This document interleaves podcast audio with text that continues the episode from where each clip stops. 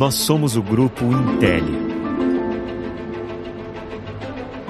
Uma indústria orgulhosamente brasileira, referência nacional e internacional na fabricação de produtos para os setores de geração, transmissão e distribuição de energia e transmissão de dados. Percorremos um longo caminho para chegar até aqui e cada passo dado no decorrer das últimas décadas é motivo de muito orgulho. O sucesso de hoje começou a ser construído no início da década de 70, com o empreendedorismo de Vincenzo Spedicato, um engenheiro italiano que acreditou no potencial do nosso país e fundou em 1973 a Intel, indústria de terminais elétricos no interior do estado de São Paulo. Eu sempre tive em minha mente que o tamanho de uma empresa é proporcional ao espaço que você dedica a ela na sua mente e na sua alma. Nossa empresa, que iniciou suas atividades com a fabricação de terminais e conectores, expandiu de forma consistente seu espectro de atuação nas décadas subsequentes. Nos anos 80, passamos a produzir hastes de aterramento, segmento no qual somos líderes de mercado até hoje. Em 1994, com a aquisição da Copper Steel Bimetálicos, nos tornamos Grupo Intel e passamos a ser uma das únicas empresas do mundo a dominar a tecnologia de fabricação dos versáteis condutores bimetálicos em aço revestido de cobre e aço revestido de alumínio.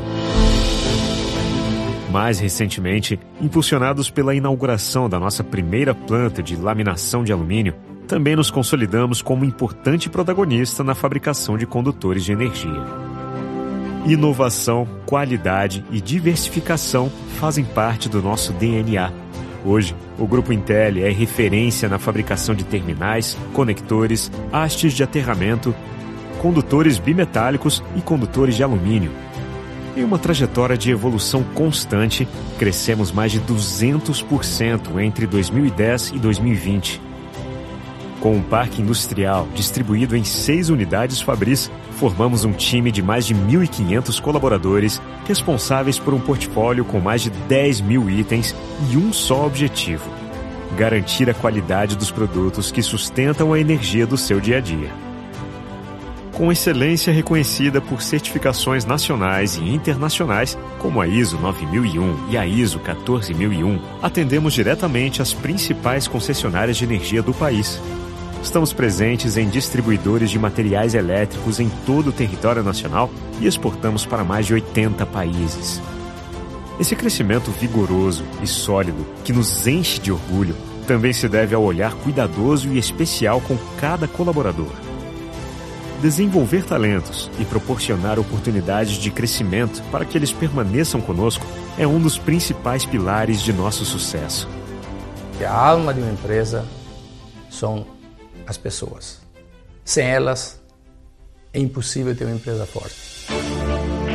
Responsabilidade socioambiental é outra diretriz-chave em nossa companhia. Comprometidos com a ideia de que progresso e sustentabilidade caminham juntos, desde 2016, 100% da energia elétrica consumida pelo Grupo Intel provém exclusivamente de fontes renováveis de energia. Além disso, nosso grupo desenvolve e apoia projetos que impactam diretamente as comunidades onde está presente, incentivando a geração de empregos local. Um legado de tradição e inovação nos trouxe até aqui. As conquistas já alcançadas são a base e motivação para seguir construindo uma história de sucesso Renovação constante, aprimoramento e busca por novos desafios é o que nos move a cada dia.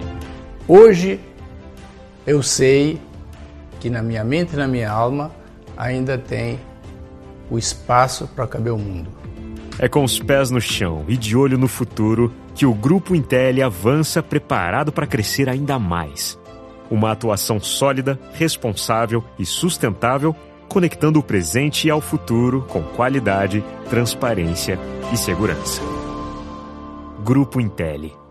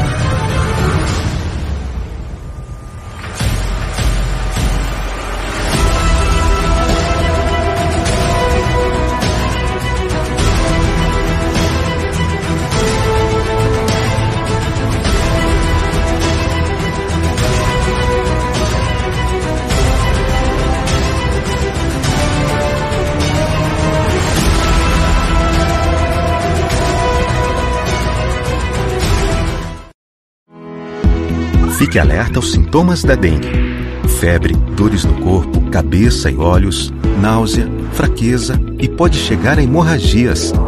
Se sentir algum sinal, procure a unidade de saúde mais próxima.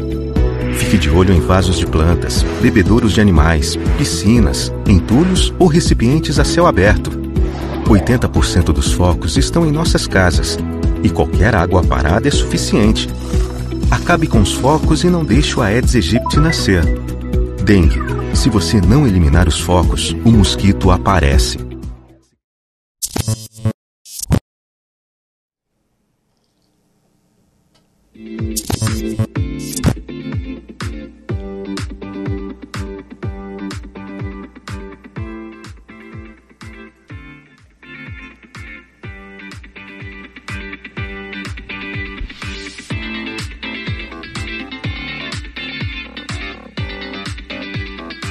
Começando mais um Papo de Hoje Podcast, esse encontro marcado que você tem toda segunda-feira às 19 horas nesse canal Papo de Hoje Podcast. É você que está entrando hoje pela primeira vez, não se esqueça, se inscreva no nosso canal, dê o seu like e é importante que você se inscreva para você participar do chat, viu? É muito importante a sua participação e ó, você pode participar pelo chat, mandando também mensagem pelo nosso WhatsApp, pelo direct do Instagram, fica à vontade.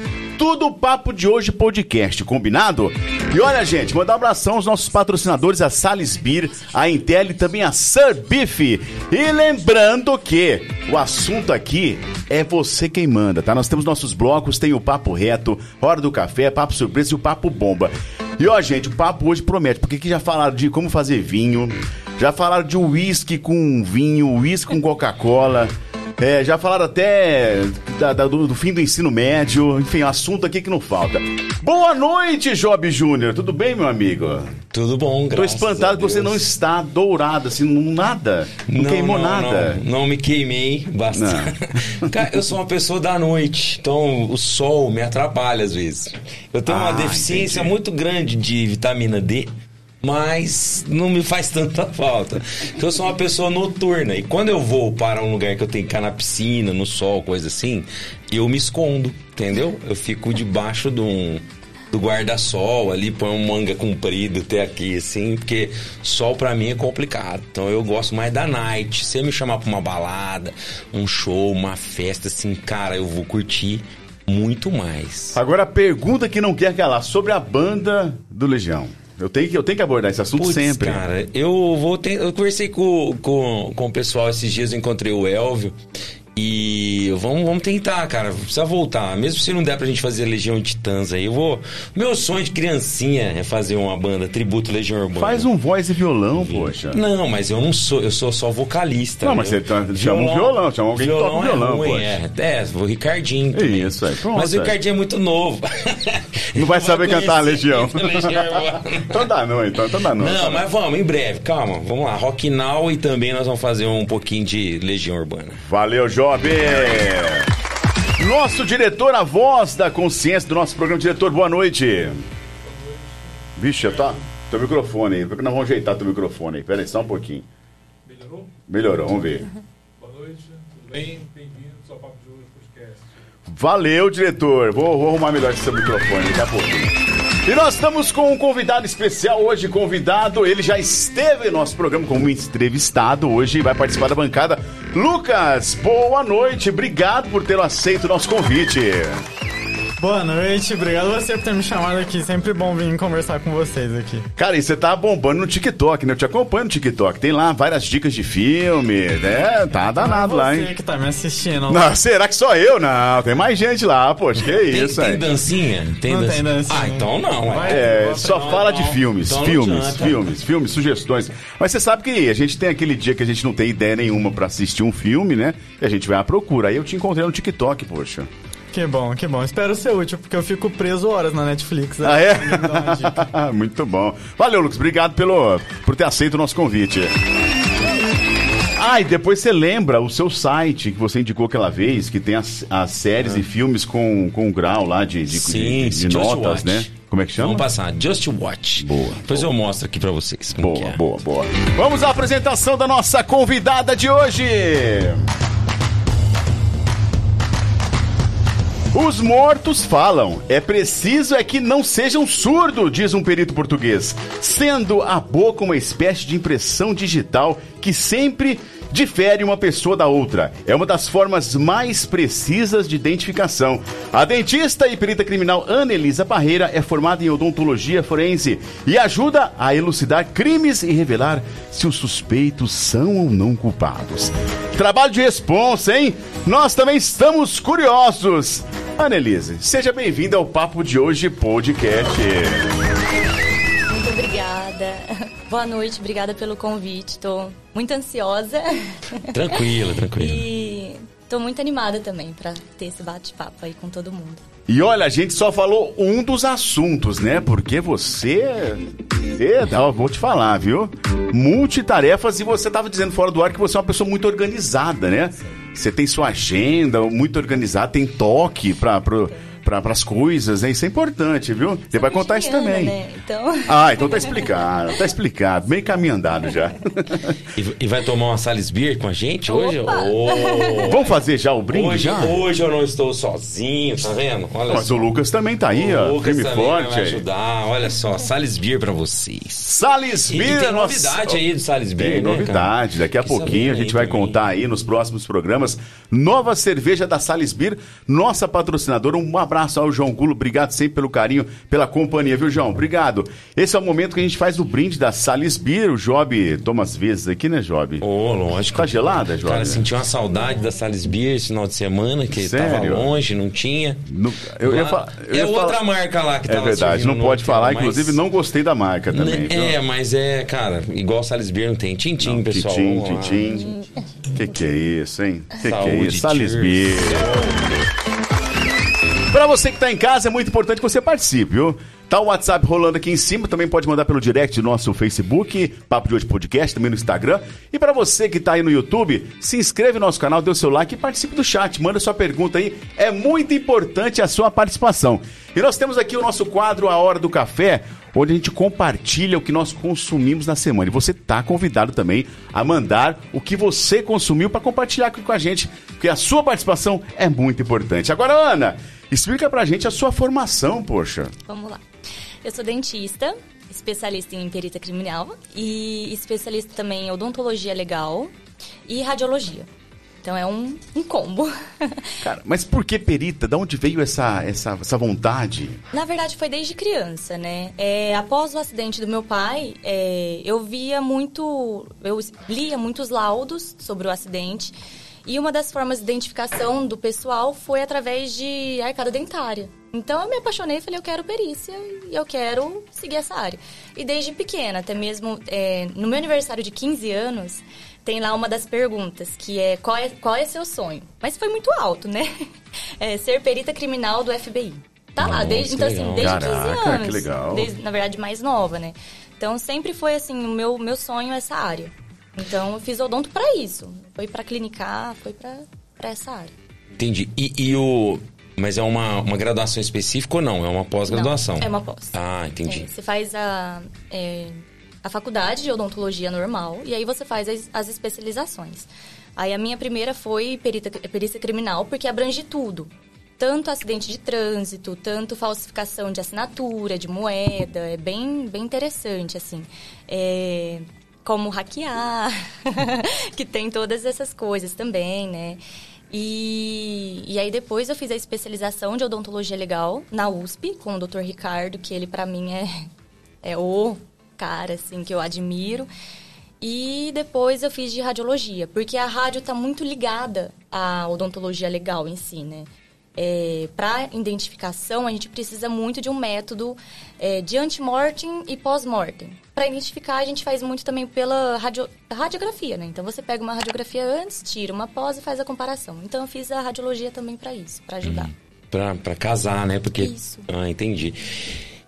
E, e- mas assim, me explica uma coisa que eu tive, eu, tinha, eu tenho sempre dúvida, que eu assisti muito CSI, lógico, né? Sou. Tinha certeza. É lógico, não, Tinha não tinha certeza absoluta. Assisti muito CSI, sei que aquilo lá não é realidade, lógico, de forma alguma. Mas assim, a curiosidade que eu tenho. Ah, outra, co- Code Case também é bem legal. É. Code Case, acho que você já, já ouviu falar. Mas é. Mas vai só, por exemplo, se a pessoa teve uma obturação ou não, se teve um dente perdido ou não, ou não? É tipo como uma impressão digital, assim, cada um tem um formato. Tem. Cada, cada dente é, é um. Tem, tem um, uma forma específica, né? Então, cada um tem o tipo de raiz, ou é dilacerado, ou é, então tem realmente uma, é uma impressão mesmo digital, assim, cada um tem o seu. Então dá para para identificar, principalmente é, quando é acidente em massa, né, desastre em massa, que a gente fala que é carbonização, com os corpos carbonizados. Não sei se vocês já assistiram o documentário da Boate Kiss. Sim, sim. Né? Meus professores participaram, é, eles são policiais federais, e eles participaram no dia da identificação e, e eles até falaram, olha, é, muitos estavam carbonizados e a gente fez pela arcada dentária. Pegou, é, foi atrás dos dentistas antigos, né, desses, dessas vítimas e a gente fez as comparações pela arcada. Então acaba sendo um trabalho documental até. É, porque, muito. porque você precisa correr atrás do que. Do, do- do- de algum tratamento de alguma pessoa fez. E o dentista, ele precisa guardar isso? Com certeza. É, obri- é É lei? obrigatório, é lei. Ah. É lei. Tem que guardar. E é importante guardar assim, para sempre. Eu é, faço muito também a parte de perícia civil. né? Então, eu sou nomeada pelo juiz. Então, aí eu pego as perícias em si. Então, o paciente vai na clínica, é, acha que não tá legal o tratamento, coloca na justiça. E aí o juiz não, não tem que ele não sabe, não tem o conhecimento científico para conseguir saber se realmente o que o doutor fez está certo ou não. Então, ele nomeia um perito, no caso eu, para fazer essas identificações, nesse caso de se está bom o tratamento ou não. É, e estudo científico. Então, assim, a, a radiologia é muito importante também.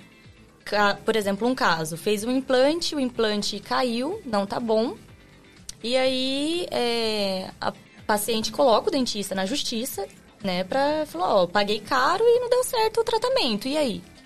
Então aí eu pego a radiografia, eu vejo com termos científicos, eu consigo comprovar se está bom ou não o tratamento. Aí, aí o juiz decide, né, se tá certo. Entendi. Putz, então é muito, vai muito mais, É então, muito além do, mais. do, do que o crime em si, né? É, não, é muito. Abrange reconhecimento, muito, assim. muito. A odontologia legal, ela abrange muitas áreas. Auditoria, é, consultoria, várias clínicas é, também me procura para ajudar a fazer anamnese, termo de consentimento, para ajudar aí a não... a amenizar uma ação. Ah, entendi. Então, é, é muito legal. Pra evitar o pior, né? É. Entendi. Pô, legal. É muito legal. E, e também nessa linha da pesquisa, é, nossa, tem também, acho que qualquer área da saúde, né? Você precisa ter um estômago muito forte. E, e, e como que é? Conta, conta pra gente. Chega o material, você tem que ir lá buscar esse material ou, ou não? Como, como que é isso? Por exemplo, às vezes está enterrado há muito tempo, tem que fazer todo um trabalho de limpeza. é isso? É Sim, você tem. que faz isso? A gente faz os peritos que fazem tudo, né? Até o curso de especialização de odontologia legal lá na USP, a gente tem uma das aulas é só isso. É o Só Dr. limpeza. Ricardo, só limpeza. A gente, ele cava um buraco enorme num, num campo da USP.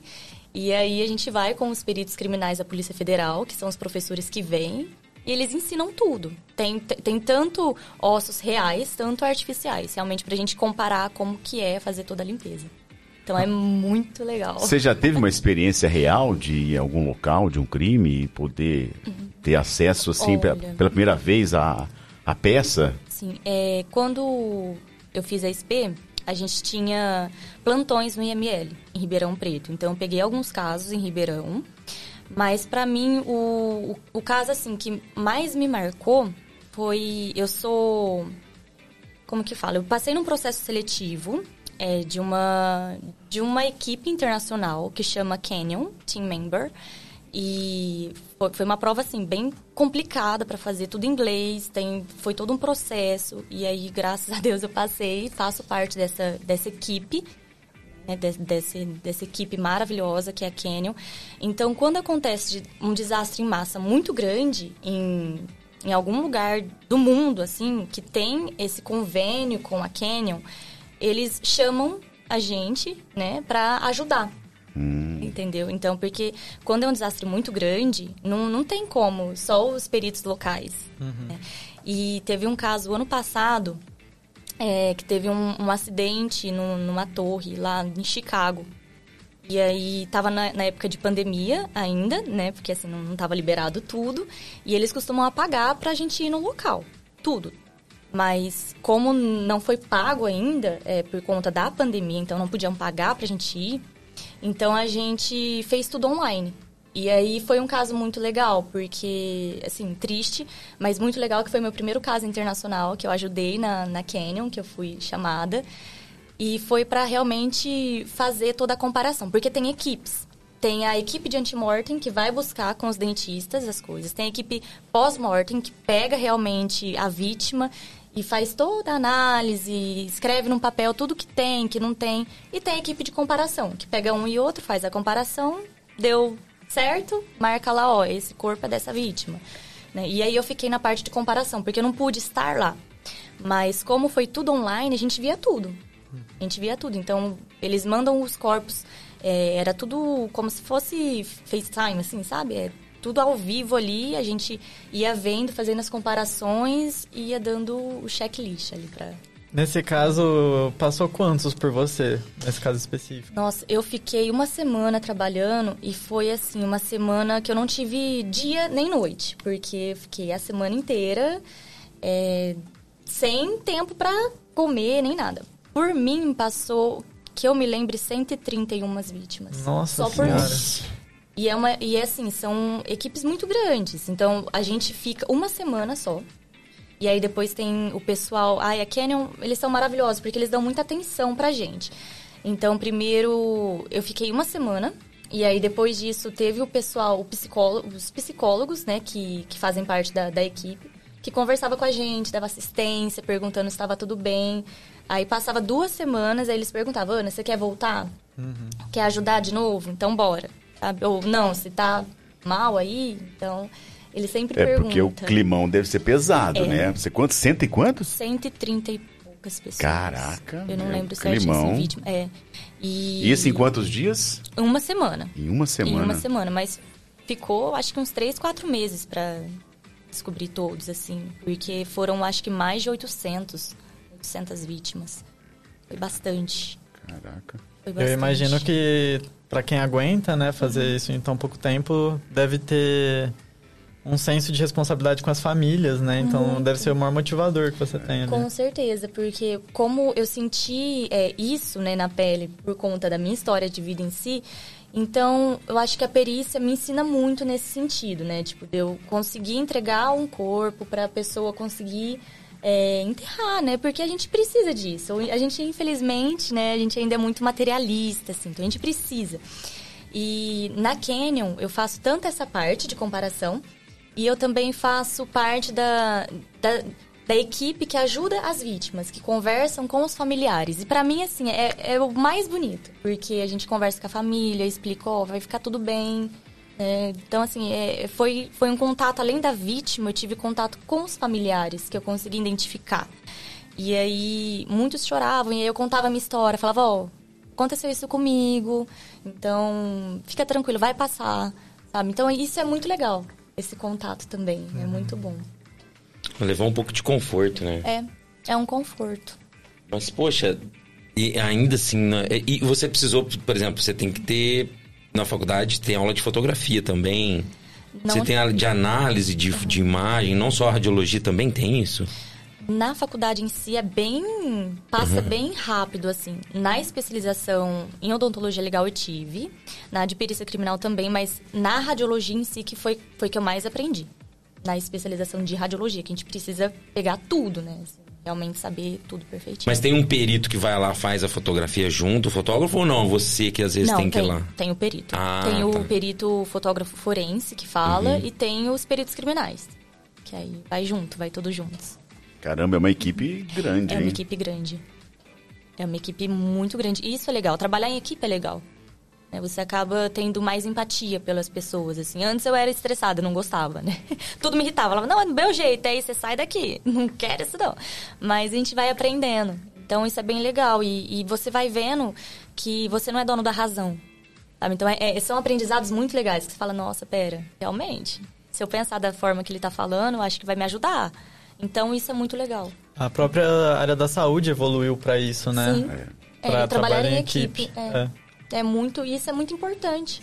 Né? Todo mundo tem seu espaço. É, acaba sendo um trabalho de contribuição, Com né? Porque um vai certeza. contribuindo com o outro. Diretor! Tô livre agora, diretor. Arrumei seu microfone.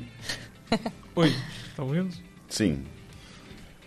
Denise, deixa eu te perguntar um- uma coisa. Eu estava escrevendo aqui sobre. Mas é, deixa eu te perguntar o seguinte: é, para fazer esse, esse trabalho, é, você, é, é, muita gente pensa, em, por exemplo, na, naquela série Bones, que a gente estava falando de séries. Você assistiu, né? Já. Bônus, bônus. Bônus, que é Isso. muito legal, né? E que era exatamente isso. Dava até a, a personagem chamava Ossos também.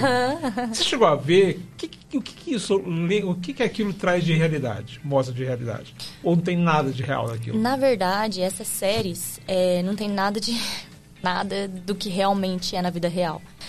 Eu falo assim, principalmente pelo, pelo Brasil, que infelizmente a gente não tem nada de recurso. Nada, nada, nada, nada. Eu tava conversando com uma amiga minha que ela é perita criminal do Distrito Federal, então acaba sendo como se fosse da Polícia Federal. E ela falou que teve uma vez que ela foi fazer uma perícia numa cena de crime e não tinha o pó pra tirar digital. Não tinha na maleta, porque não tinha, não tinha. E aí ela pegou pó de maquiagem pra fazer o trabalho. Então assim, é muito discrepante, sabe? É, é- não tem é, é- é outra coisa. Então às vezes quando acontece algum desastre, algum acidente, o povo fala assim: "Nossa, mas o perito tem que no dia pro outro tem que que ver isso". Realmente, se tiver um sistema muito bom, ele vai conseguir ver, mas assim, aqui infelizmente é muito atrasado. Então, O próprio pensamento, tá, né?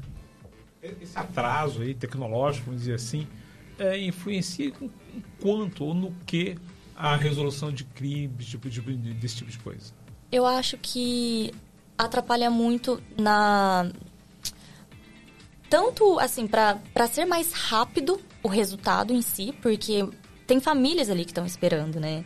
É, tem, às vezes, é, a pessoa que matou, a gente precisa resolver logo, porque, infelizmente, as marcas, elas deixam, né? Conforme vai passando o tempo, elas vão ofuscando. Então, você precisa ser muito rápido para fazer. Então, tem, tem muita coisa por trás. Tem uma família que está esperando, tem um assassino que a gente precisa desvendar, tem, tem muita coisa atrás. E se a gente não tiver um material bom, a gente não vai ter um resultado eficaz também. Muita coisa vai ficar perdida. Pode ver que muitos casos hoje em dia não são não, não tem não tem resultado. É, a resolutividade de casos de assassinato do Brasil está em 95%. Sim. Eles têm 5%. Fora Cinco, que né? é 5%. 5%. É Fora que não abre pouco, né? concurso, né? Não abre concurso que- público. Não abre. Tá em falta. Se você for ver o estado de São Paulo, o tanto que cresceu de criminalidade, porque não tem peritos, não tem policiais, não abre concurso. Então é, é muito difícil isso. E isso atrapalha também depois na questão, na hora da do julgamento, né? Às vezes, Com se, certeza. se você não tem um, um- Como se diz? Se você não. não- A perícia, por algum motivo, teve algum percalço ali, a- o, advogado pode usar aquilo contra, né? Com certeza. Então também tem esse outro lado, né? Que a gente às vezes não vê. Porque às vezes o, o- o- perito, me, me explique se eu estiver errado, tá? Uhum. Me, me corrija. O perito, ele, ele vai lá, trabalha com as evidências, Sim. Uhum. colhe e entrega pro, pro, pro juiz, né? É ele que vai fazer, é, o perito faz isso, não é? Não, é, o perito ele colhe os vestígios, né? E com os vestígios ele vê o que é uma evidência, o que não é, e eles mesmos que fazem a ligação. Aí faz todo um laudo pericial, e aí depois do laudo pericial, o laudo que é entregue para o juiz. Aí o juiz vê e realmente aí tem. é, marca audiência, que o perito vai, tem toda isso, aquela. o, o perito vai também, às Vai. vezes. É, é Ou é importante. sempre? Não é sempre, mas é importante. Entendi. né? Assim, quando solicitam, assim, porque os peritos em si, eles não participam de tudo. Eles só participam ali do laudo pericial do que tem ali ou não. O resto do processo em si é mais os advogados. Mas tem casos que os advogados chamam o perito para apresentar, né, tudo lá. E, e há, há casos em que há dois peritos, Com um de um certeza. lado e um do outro. Tem. Aí é o assistente técnico, né, que, que Isso, fala. tem outro, tem outro nome, né? É, não, assistente é, técnico. é assistente é porque técnico. o perito quem, quem, quem chama é o. Como que é? Me explica. O juiz. O juiz. Isso. Chama- nomeia um Nomeia o perito. perito, isso. E aí o, a, a outra parte pode chamar outro especialista e chama O assistente técnico. assistente técnico. Isso. Ah, entendi. É. Beleza. Essa parte jurídica aí eu não gosto de ficar mais na, na ficção científica. É muito bom. Você tinha falado alguma coisa, Lu, que você ia perguntar. Eu ia falar que agora, hoje em dia, em séries, principalmente aqueles filmes de mafiosos, a gente vê que os caras fazem um assassinato e arrancam os dentes depois. Sim. Ainda assim passa por vocês ou já falar, nem adianta. É assim, ó, é, a odontologia, ele é um dos métodos primários, né? Mas tem como identificar pela digital, né? E se não tem como identificar por nada, a gente consegue identificar pelo seio maxilar, que né, cada um também tem um pelo palato. Então tem várias outras coisas que O conseguem palato identificar. é... É. Se vocês sentirem com a língua, né, no céu da boca tem uma marca, cada um tem a sua. Então é como se fosse uma digital, mas é na, na arcada, na- no palato em si, que é no céu da boca. Ah, interessante, eu não sabia disso. Aham. Pode Também passar a não língua sabia. pra vocês Não, sentirem o palato essa parte. é. Aham. É como se fosse uma digital. Cada um tem a sua forma. Putz, os caras fazem até isso, né, cara? Nossa, esse mundo é muito cruel. Cara, e, e, assim, fala uma coisa assim que você já viu ou nos estudos, ou assim, que foi mais cruel, assim. O que te impressiona. Eu acho que o caso, vamos ver. Eu acho que assim, o, o que me impressiona muito foi o Ted Bundy, por conta tanto das coisas que ele fez, mas também por conta que a gente conseguiu, a gente, os peritos conseguiram identificar por conta da, da, da marca de mordida dele, né? Então ele foi identificado pela marca de mordida. Então é, é um que assim, eu, eu gosto desse caso dele porque eu aprendi muito com a marca de mordida em si. Estudar a então marca então de mordida. também tem a marca de mordida. Opa, tem. Até mesmo na maioria da- dos casos que homem estupra as mulheres, ou tem esses casos, né, hoje em dia que tá, né, homem abusa a mulher, é, a primeira coisa que eles fazem é morder. É o instinto. Até mesmo o todo pra- praticamente todo serial killer eles vão morder. É o instinto deles, assim, de morder. É como se fosse uma marca deles. Então a maioria vai ter marca de mordida. Eles gostam, principalmente região de seio, região pescoço, costas. Então eles sempre deixam. Às vezes eles nem percebem que estão deixando a marca, né? Mas eles mordem bastante. Então isso é super interessante. Poxa, né? que louco, isso eu não sabia, não. É. Tem a série do Ted Bundy, que foi é, o Zac Efron, acho que fez, né? é, muito legal. Ele foi. Nossa, ele interpretou muito Ele é bem o Ted. igualzinho Muito! ele, impressionante. Foi, é muito legal. Se tiver oportunidade, assiste. E ele mesmo foi seu auto-advogado. Ah, entendi. Ele que falou, não, eu vou ser meu advogado. Só que foi um perito, ele foi até mesmo na audiência e ele confirmou pela arcada dentária, porque pela marca de mordida em si que ele deixou em uma das vítimas e ficou bem marcante, assim, porque ele tinha é, os dentes tortos, né, na frente, assim. Então pegou ele por conta da marca de mordida. Cara, que louco, hein? Rapaz. É, Então, Tá é- é pensando uma área, quê? Não, é, é uma área que tem muita coisa, Muita né? coisa. Tem muita coisa, porque acontece muita coisa. Uhum. assassinatos e coisas assim, e catástrofes, né, a, a- a todo momento. Nossa, cara, que louco. E quando você fala que tem a falta né, de concursos, você é, cobre qual região? Você é, deve ser várias regiões, porque não deve ter muito perito. Não tem, mas assim, o concurso público em si, ele é para cada estado. Então tem o estado de São Paulo, tem o estado de Minas, tem cada um tem, tem um estado. E aí, nesses concursos, você abrange cada região. Por exemplo, é, Ribeirão Preto, São Paulo, São José do Rio Preto. Então tem essas regiões, né, que a gente pega as cidades em si. E, e quanto mais populosa, hum, mais, Mais trabalho. mais Mais trabalho, né? E o estado de São Paulo é o que menos paga. Putz. Caramba! É o que menos paga. E você tem um plantão ou não? É de plantão. De plantão. É de plantão. Aí tem os plantões, né, em si. Mas é, não fica, né, de plantão em si, porque sempre trabalha. Se você não tá no plantão, você tá fazendo laudo. Então, E, e quem solicita esse trabalho, ou é o juiz ou pode ser o promotor? Como que é o, o a não, aí é, é o delegado. Ah, o delegado. Um delegado que vai fazer a parte investigativa. É, Entendi. Polícia Civil. Polícia Civil. Polícia Civil. Então eu achava que era mais é, judiciário, ou mais nesses Não. casos assim de É, porque a investigação aqui é só. Porque a gente acaba confundindo muito, né? A gente fica assistindo muito filme e série dos Estados Unidos, a gente acaba pensando que é igual, mas não é de jeito nenhum. Né? Não, até mesmo lá no, nos Estados Unidos, nesses outros lugares, é muito melhor se você for ver, é muito mais fácil para você entrar. Porque aqui, além de não ter concurso público, quando tem, a maioria das vezes já é sabotado ali, né? Infelizmente. Não todos, pelo amor de Deus, mas a maioria, infelizmente, é. E pra, eu tava vendo, para trabalhar, por exemplo, no FBI você precisa de um currículo. Então, assim, tem que ter um, um currículo muito bom e você não é, é, Como é que fala? Não tem uma carteira de trabalho com o FBI. Meio que é. Eles. Ah, eu gostei de você, do seu trabalho, eu vou te contratar. É um contrato. Então, eles te contratam toda vez que tem, eles te contratam e você faz parte do FBI. Olha, isso é bem. Hum. É muito diferente. Então, não tem essas coisas de concurso público. Todo mundo que tem um, uma especialização boa, que faz um trabalho bom, eles contratam. Eu acho que isso que tinha que ser aqui também. Porque já que não abre concurso, então contrata. Né? É, eu acho que no Brasil a questão, a questão de segurança, essas coisas, acho que tem que ser pela, pela VS pública, né? Se não me uhum. engano. Acho é. que essa parte tem que ser. Por isso sim. que tem que ter o concurso, o concurso porque tem. Mas eles não abrem, né? Não então abrem. é complicado. Que que adianta? Mas aqui teve um caso de sucesso que eu acho que fechou ainda esse ano. Eu, talvez você me ajude a lembrar, de uma menina que atirou na amiga. Sim. no rosto. Uhum. E foi um caso de sucesso por causa da perícia da mesmo, perícia, não sim. foi? Foi. É, a gente que. Eu falo que os peritos, a gente é a voz dos mortos, né?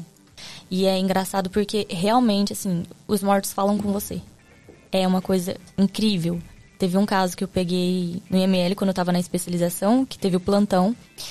E era um caso de um garotinho. Foi. Aí, pesado, é, hein? É muito pesado, é pesado. para minha criança. E, e ele me lembrava muito meu priminho, então eu fiquei muito Saulinho. Então uhum. eu fiquei muito, nossa, fiquei bem mexida na época, porque eu vi ele, foi muito ruim, assim. E tudo indicava, e o corpinho dele tava, tava muito assim, duro, sabe? Enrijecido, muito duro, e ele com uma carinha assim, assustada. E aí. É, tudo tava dando que foi o pai que matou tudo, tudo tava dando que o pai matou, o pai matou, tu, todas as coisas ali que a gente procurava, que o médico legista procurava, dava que era o pai. E eu sou muito sensitiva. Assim, eu gosto, toda vez que eu vejo, a primeira coisa que eu faço, eu rezo. Eu rezo e falo, olha, eu tô aqui para te ajudar. Então, você que vai me ajudar a descobrir o que aconteceu aqui. Então, você fala comigo. E é engraçado que as partes dos corpos que dessa criança que tinha marcas de evidências que eram de outra pessoa, ia ficando mais mole, assim, sabe? Então ele ia meio que mostrando. É, é muito engraçado. Muita gente vai falar, ai, uma conexão, não é. Né? Mas é, é muito legal isso, porque o corpo realmente fala assim com você. E aí no fim a gente descobriu tudo. A gente conseguiu descobrir no pescocinho dele que estava muito enrijecido que ele foi estrangulado, enforcado, na verdade, assim, e a mãe que tinha matado conseguiu ver pelas marcas das unhas e aí chamou a mãe. E a mãe acusando o pai, a mãe acusando o pai. Porque nas costelinhas do menino tava a, mão, a mão do pai, mas porque o pai tava tentando Nossa. animar. Então, assim, tudo que tava no corpinho do menino só tava dando do pai. E aí, quando eu, eu fui lá, eu rezei, eu falei, ó, oh, tô aqui. Tô aqui e você vai me mostrar o que tá acontecendo. E eu com o médico legista, que era o Marco Aurélio, e a gente fez todo o processo ali ele relaxou. A mãe veio, gritou, falou que era o pai. A gente fingiu, não é, é o pai.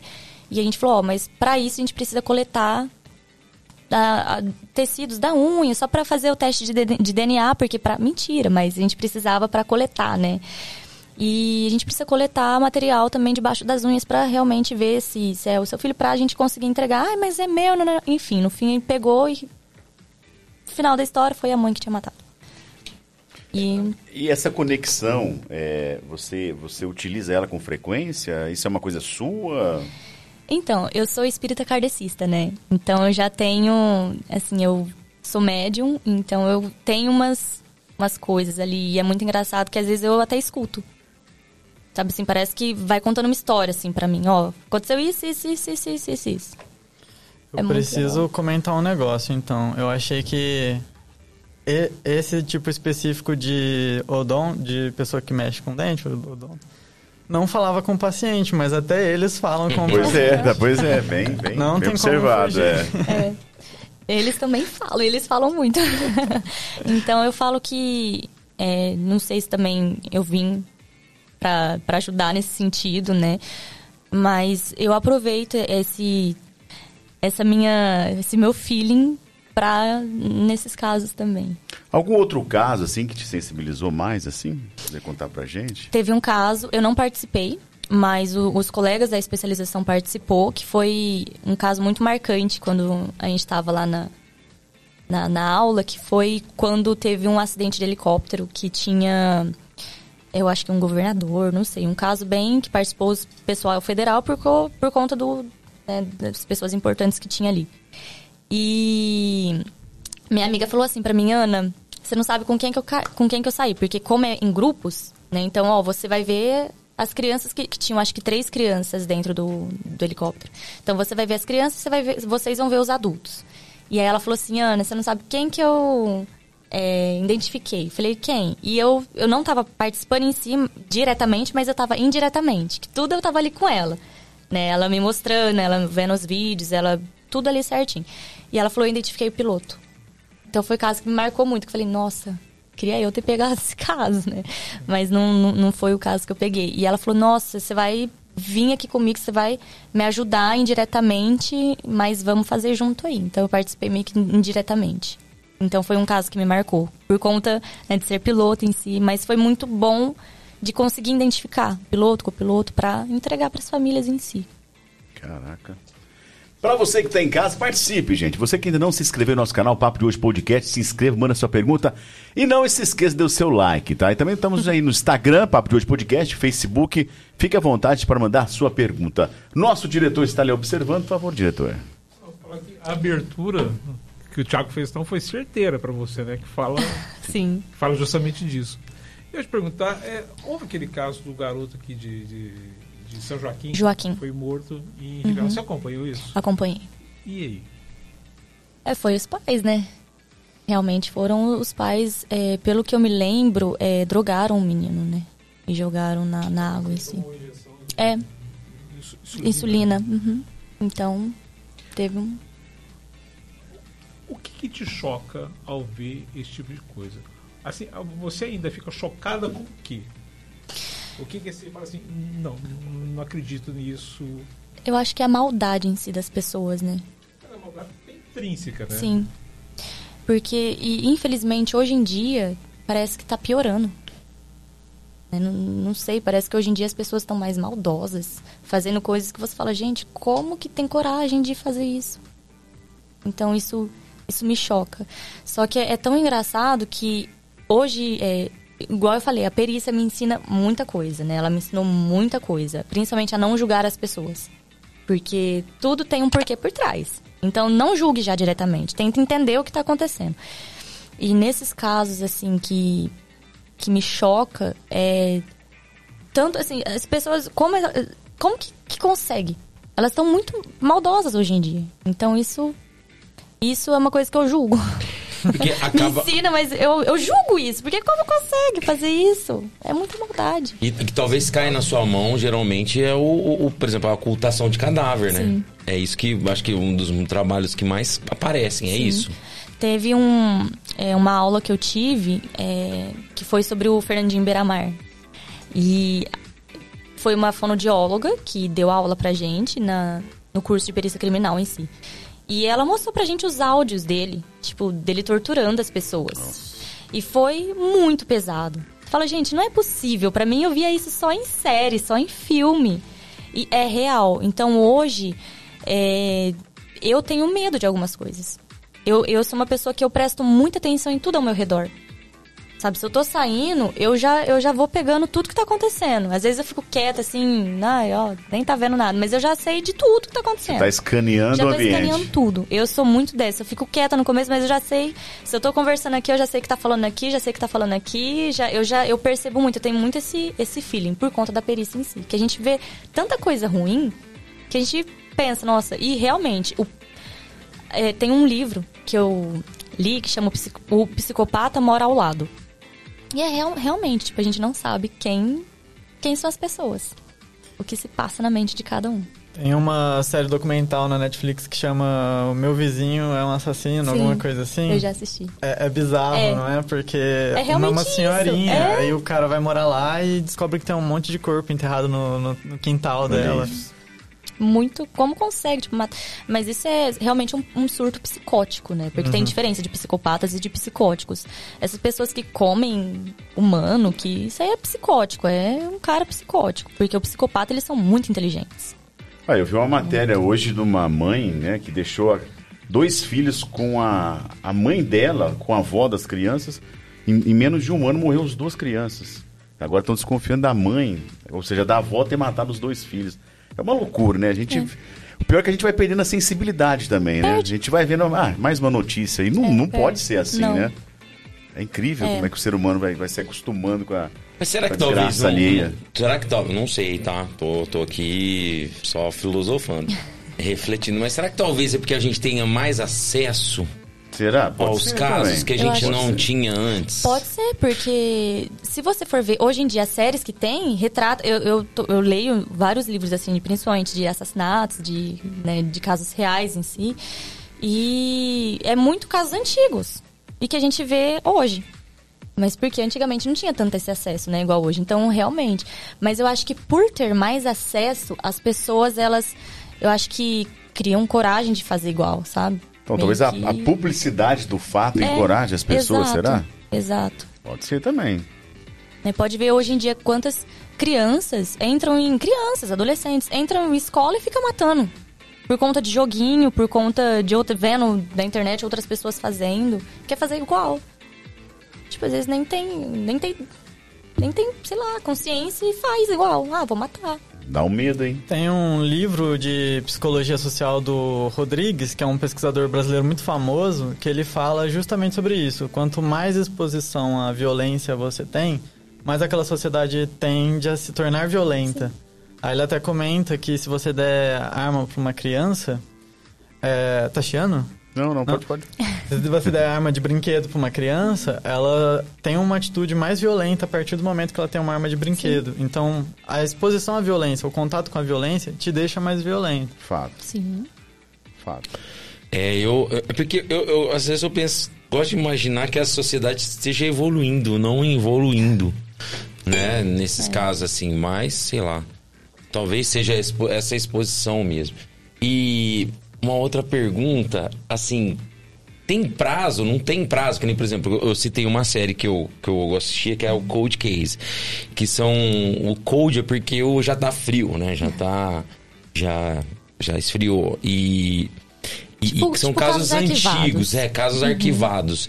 Tem algum prazo pra isso ou não? Depende. Um delegado. Aqui no Brasil, Uhum. tá? Porque eu tô falando, a gente está naquele estilo lá da TV e não é igual. Tem alguma coisa assim de reabertura de caso? Vocês tem, tem esse tipo Pode de coisa ter. também? Mas só tem reabertura de casos se realmente a gente tiver, por exemplo, uma pista muito forte sobre aquilo. Sabe? Tipo, ó, isso aqui realmente tá muito forte, eu preciso reabrir o caso pra ver. Então tem como. Mas tem toda uma burocracia, sabe? Por trás. Não é tão fácil. Entendi. Putz, e, e, assim, local, cemitério, vai bastante? No seu caso ou não? Exumação, já te- tem esses casos também, tem, assim? tem casos de exumação, só que eu nunca participei. Ah. Eu nunca participei de exumação, mas tem casos. Tem casos sim. Pelo que, que eu me lembro, pel- pela lei brasileira, eu acho que são cinco anos, a partir de cinco anos, mas se tiver casos é, que queira investigar mais, assim, eu acho que são três anos, no mínimo três anos, uma coisa assim. Eu não, não me recordo muito bem, mas tem um tempo pra você conseguir exumar o corpo. Não é tipo, ah, um ano eu vou lá. Não, tem um tempo. Cara, eu, eu acho, eu acho tão pesado assim, cara. Mas tem que ter, né? Tem, que Tem. ter gente pra fazer, né? Tem, tem que ter. Senão é, é. Nossa. Mas eu acho que eu ainda tenho fé na, tenho fé na humanidade. Não tem que ter, né? Eu acho É, que ainda tem tenho, que ter. Eu tenho porque, também. Putz, porque é realmente é, um, é um trabalho assim, né? Poxa, tem que ter um preparo psicológico muito forte. Você faz análise, Opa, você faz faz. terapia, Faz terapia. Não, tem que fazer, Tanto- por isso que eu tô falando. Acho que, te- eu acho que tem que ser tipo, meio que obrigatório, porque Tem. pra aguentar, né? Não, eu faço. É muito vou. complicado, né? E é muito bom, acho que todo mundo tinha que Até pelo dia a dia, né? Hoje em dia tá muito pesado hoje em dia, né? Muito. Hoje muito. em dia, para viver, tá muito pesado, assim. Tá, tá muito rápido as coisas, tá muito pesado, tá muito, não sei. Tá. Agora, Ana, aonde entra o polidense nisso tudo? Porque agora eu quero saber. É uma forma de relaxar também? Eu amo polidense, mas assim, eu sempre fiz balé, jazz, né? Sempre fiz dança em si.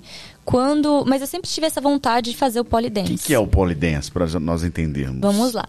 O poli ela tem várias vertentes, né? Tem o polissensual em si, que é a dança, e tem o polisport, que é o que eu gosto. O polisport, ele é, são movimentos muito fortes que você tem do corpo, então você faz o um movimento na barra. Então, assim, é, é muita força que você tem que ter, é muita, é, muita consciência corporal para você ter ali. Então, é como se fosse, assim, eu falo que é como se fosse as ginásticas olímpicas ali, sabe? É, é o pole. É, tem que ter a, a, força, tem que ter o flex, tem que ter a consciência corporal. Isso é muito bom tanto para concentração, tanto para o seu corpo, para tudo. E é um desafio, né? Eu amo o pole porque ele é um desafio. Não, imagina a força que tem que fazer nos braços. A força é nos braços mesmo ou é a sua impressão? Não, é em tudo. Isso que é legal, porque o pole, ele mexe o corpo inteiro, não é só o braço. Inclusive, Entendeu? você usa, vocês que fazem, geralmente usam o top ou o shortinho, Sim. porque o contato com a Aderência. pele te mantém, Exatamente. então você usa a perna também. Usa, tem que usar tudo, principalmente abdômen. Então, eu sempre fiz dança, sempre fiz academia, sempre fiz tudo, assim. Mas a partir do momento que eu peguei o pole pra, tipo, treinar mesmo, foi onde eu consegui começar a trincar minha barriga. Tipo assim, definir mais, porque é muita força. Você tem que ter força no braço, no abdômen, na perna, pra subir, pra, pra tudo. Então, mexe o corpo inteiro. É um exercício muito bom. E é coreografado também, né? É, é o, o sensual, sim. O esporte não é bem o coreograf, assim, coreografado, mas são combos que a gente fala. Hum. Então a gente aprende, por exemplo, três movimentos e a gente passa esses três movimentos é, fazendo um combo sobre eles, que aí fica mais pesado. E tem competição? Tem, hum. tem competição. É, minha, até mesmo minha professora, né, a Serena, que é de Ribeirão Preto, ela compete, ela ganhou o brasileiro é, um, um, ouro, acho que ela ganhou o brasileiro. E ela ganhou é, é, o Campeonato Brasileiro e o Mundial. Então ela teve o Campeonato Mundial e ela ganhou pelo Brasil, assim. Ela é muito fantástica. Vai ter agora também o Campeonato Brasileiro, acho que mês que vem. E estavam vendo de colocar nas Olimpíadas o pole para participar nas Olimpíadas, porque realmente assim é um esporte realmente muito de Olimpíada mesmo, é muito forte. Você tem uma escola aqui na cidade, é isso ou não? Sim. É?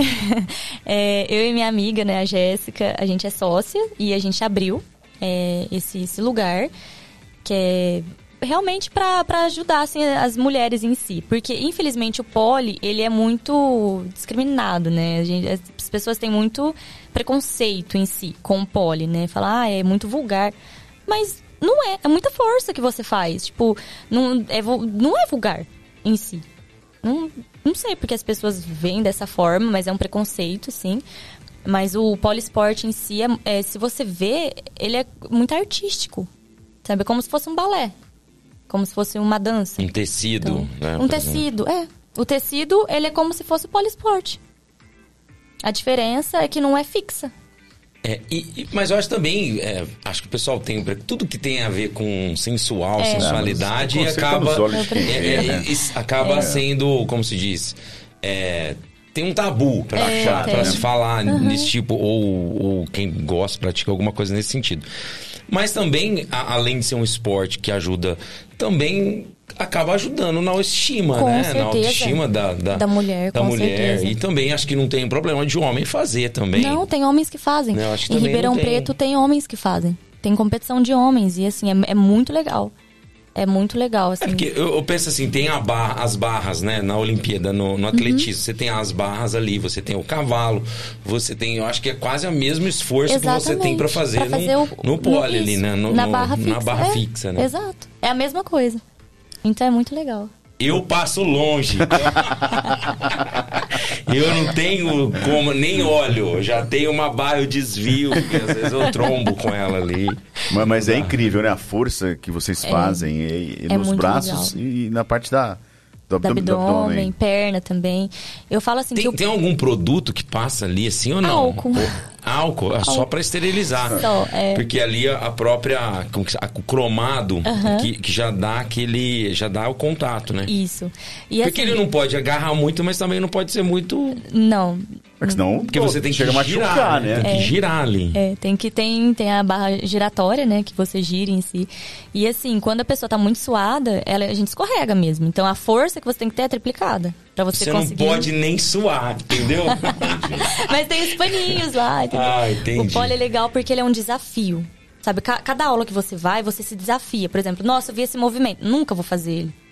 Aí você faz. Aí sabe aquela superação? Nossa, eu sou muito foda. Eu fiz esse movimento, sabe? Então é uma.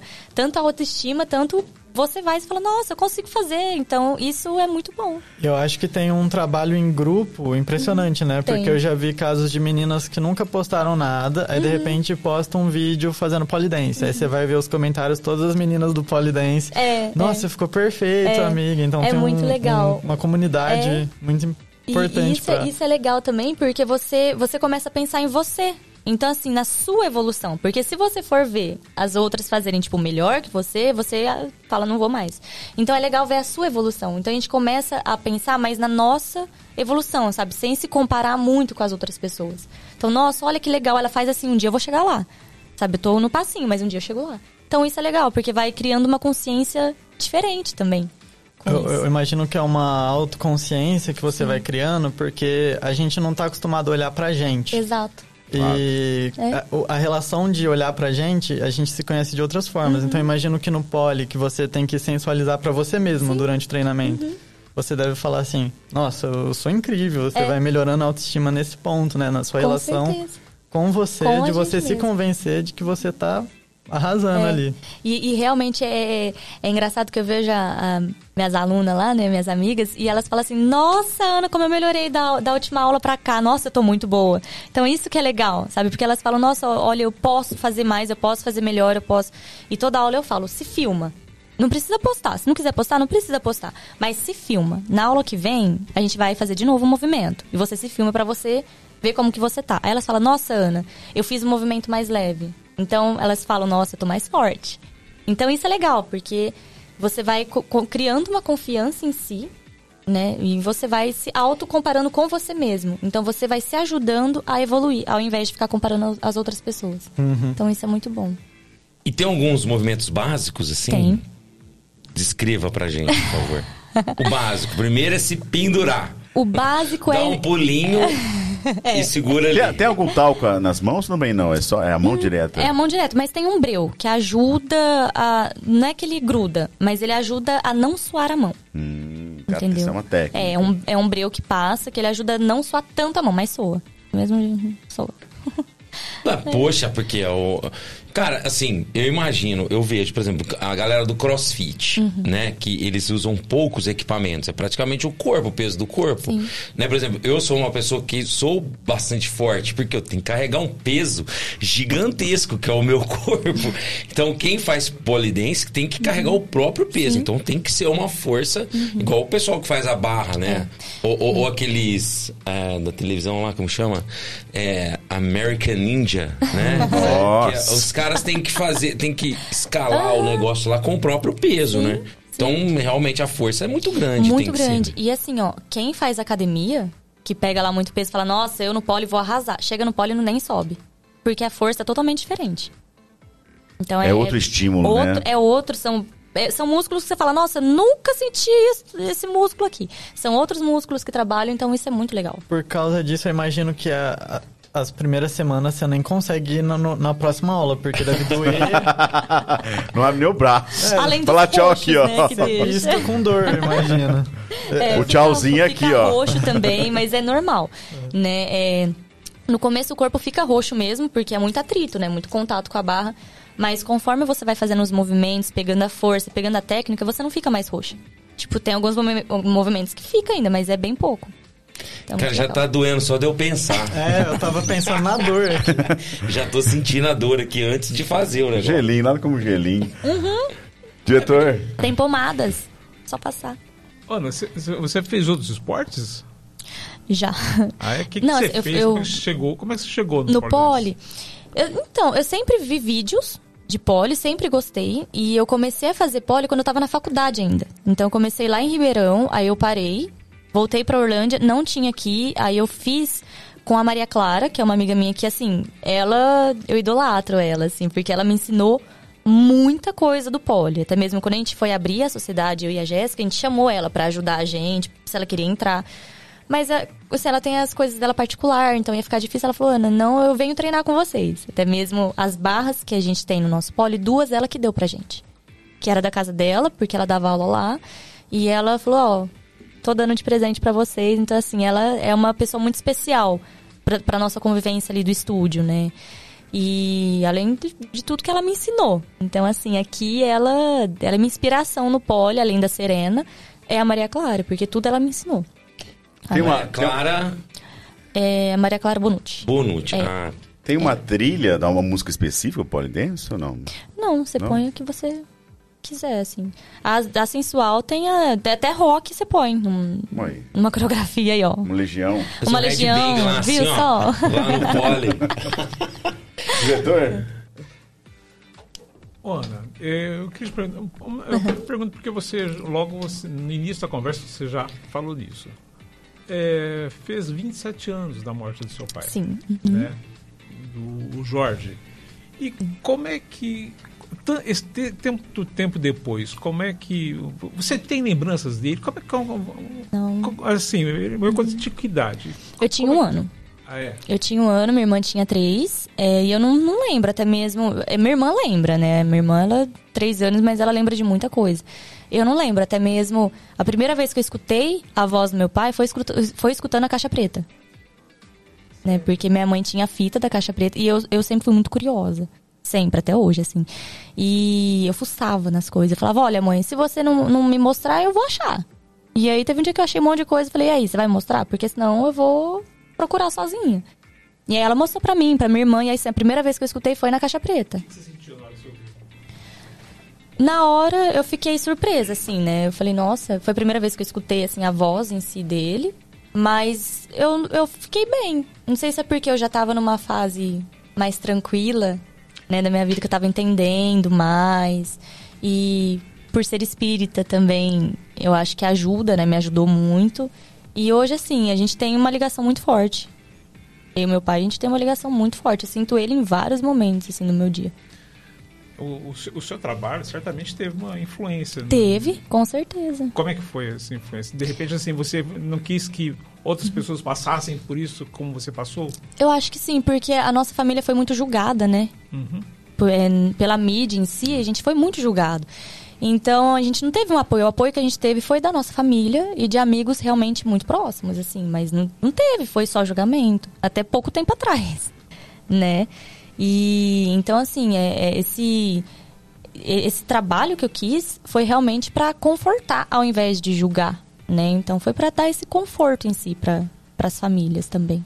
Porque, assim, não quero estender muito, mas acho que é bom, acho que é importante Uhum. falar nisso. É, eu estava eu tava lendo, lendo sobre, sobre como foi. Uhum. E eu vi que o seu pai, a equipe, Uhum.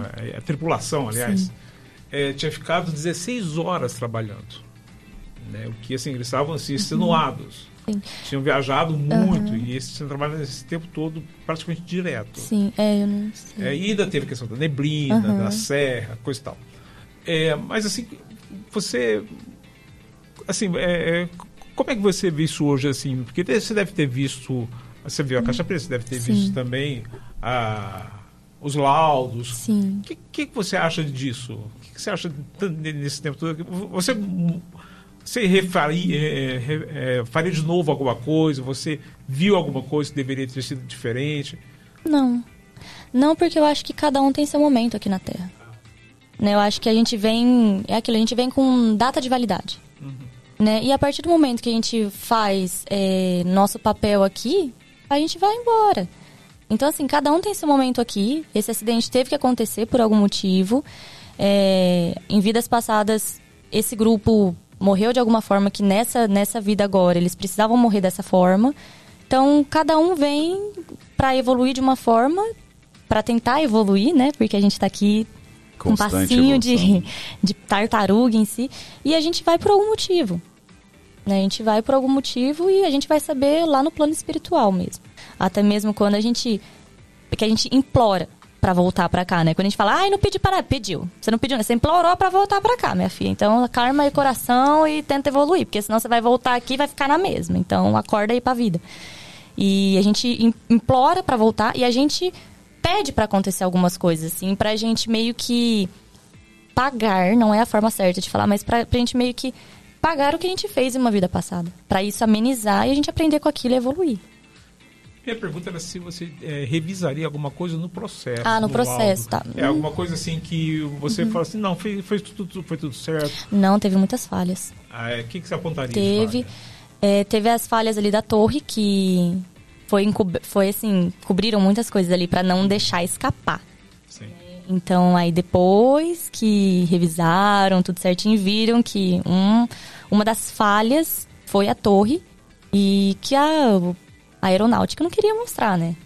Então, eles meio que abafaram ali e colocaram a culpa só no, no meu pai e no copiloto, né? no taquedinha. Então, assim, ele para abafar em si, né? O caso é, é aeronáutica, né? Brasileira, eles não querem que fica feio para eles, né? é, são intocáveis. Então, nisso realmente teve muita coisa ali. É porque a exposição também, né? O, o grupo era muito famoso, muito famoso, né? Então, e a mídia em si, digo em todos os aspectos dela, também queria explorar aquilo, né? De alguma maneira, né? Com certeza. Foi. E eu falo que a sorte é que naquela época não a mídia não era tão alta igual agora.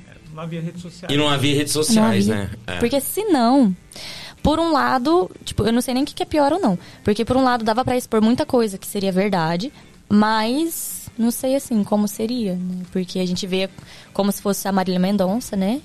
A exposição que foi em si, então é, dá para ver como que seria uma Monas na época. É, que foi, foi eu penso que é praticamente, não sei se seria, mas no mesmo nível, né? Sim, é. De, mesmo de, de, de, de comoção, assim, né? é, de pessoas, né? No Mamonas foi, foi, foi, foi, maior. Foi, maior, foi maior né? Maior, muito maior. Foi maior. É. Então não sei se eles eram assim mais, mais famosos, mas assim, muita criança. É. Eles tinham um público infantil muito grande. Então, tudo, né? assim, né? Tanto infantil, tanto. E, é, tudo. Eu acho que abrangeu todos os públicos, né? Os Mamonas. Abrangeu é, então, todos os públicos. Você chegou a cantar, ouvir esse grupo? Não. Os... Quando eu era criança, não gostava. Escutar Brasília Amarela, para mim, era o, era o fim, assim. Mas depois que eu fui vendo que, assim, que as pessoas escutam, tem essa lembrança. Então, uhum. Tipo, isso é bom, porque deixa vivo ainda a história, sabe? E é legal que a história não morre. Então, muito, muita, muitas falam, nossa, eu queria que morresse. Não, porque eu sinto que tá vivo ainda, sabe? Então, é, é, é legal, assim, as pessoas ainda relembrarem. Hoje em dia eu escuto tranquilamente, sem, sem assim, é ficar mal. Antes eu ficava muito mal. Hoje em dia, não. É, a memória deles ainda é viva, né? Mas, é. mas você acha que assim, a, a, memória do seu pai, você uhum. acha que também precisaria estar tá um, tá um pouco mais evidente assim, em relação a essa, a essa revisão que precisaria ser feita? Você acha uhum. que ele foi assim, meio que relegado um, como se fosse um erro e nada mais? É, assim, hoje em dia, é, teve até a última entrevista que a gente deu com, as com os familiares do Dinho, né? Uhum. Que foi a tia Célia, o tio Hélio, que até hoje a gente conversa no, no WhatsApp, a gente se fala, Sim, eles são. Legal. Eles são, hoje em dia, eles, eles são muito legais, né? Porque antigamente eles foram os que mais tacaram pedras. Só que graças a Deus as pessoas evoluem, viu só? Então hoje eles viram de uma outra forma, eles pediram perdão pra gente, foi uma entrevista muito bonita. E mas é aquilo, cada um tem o tempo, cada um tem seu tempo para evoluir, cada um tem seu tempo para ter O luto né, uma... é um processo muito comprido, muito, muito difícil. É. O luto é um dos processos mais, mais difíceis, significativos né? e difíceis da Com vida. Com certeza. E nunca deixa, né? Sim. O luto sempre vai estar tá ali. Né? A gente tem uma consciência maior, mas sempre vai estar tá ali. Tudo. Uma coisa muito bonita que você falou que estava prestando atenção, que em psicanálise a gente vê que a vida não tem um ponto de partida, não é quando a gente nasce, porque uma escolha que o nosso pai fez, que nosso avô fez, cai na gente. Então, a pessoa que você se formou, que você veio a ser, foi sempre ressignificando uma história que vem ali muito tempo, Sim. Que toca a vida de alguém que mora em outro país. Então é muito bonito como a, Legal, a gente verdade. vai costurando Uma as coisas. né? Sim, é. É. muito legal, muito bonito, de verdade. Obrigada. É, acho que isso tudo trouxe um, um- um- o seu trabalho, talvez sua seu propósito é que não se repita, né? O que se deu Com uma certeza. conclusão mais certeza. agradável num momento tão difícil, Então, né? é.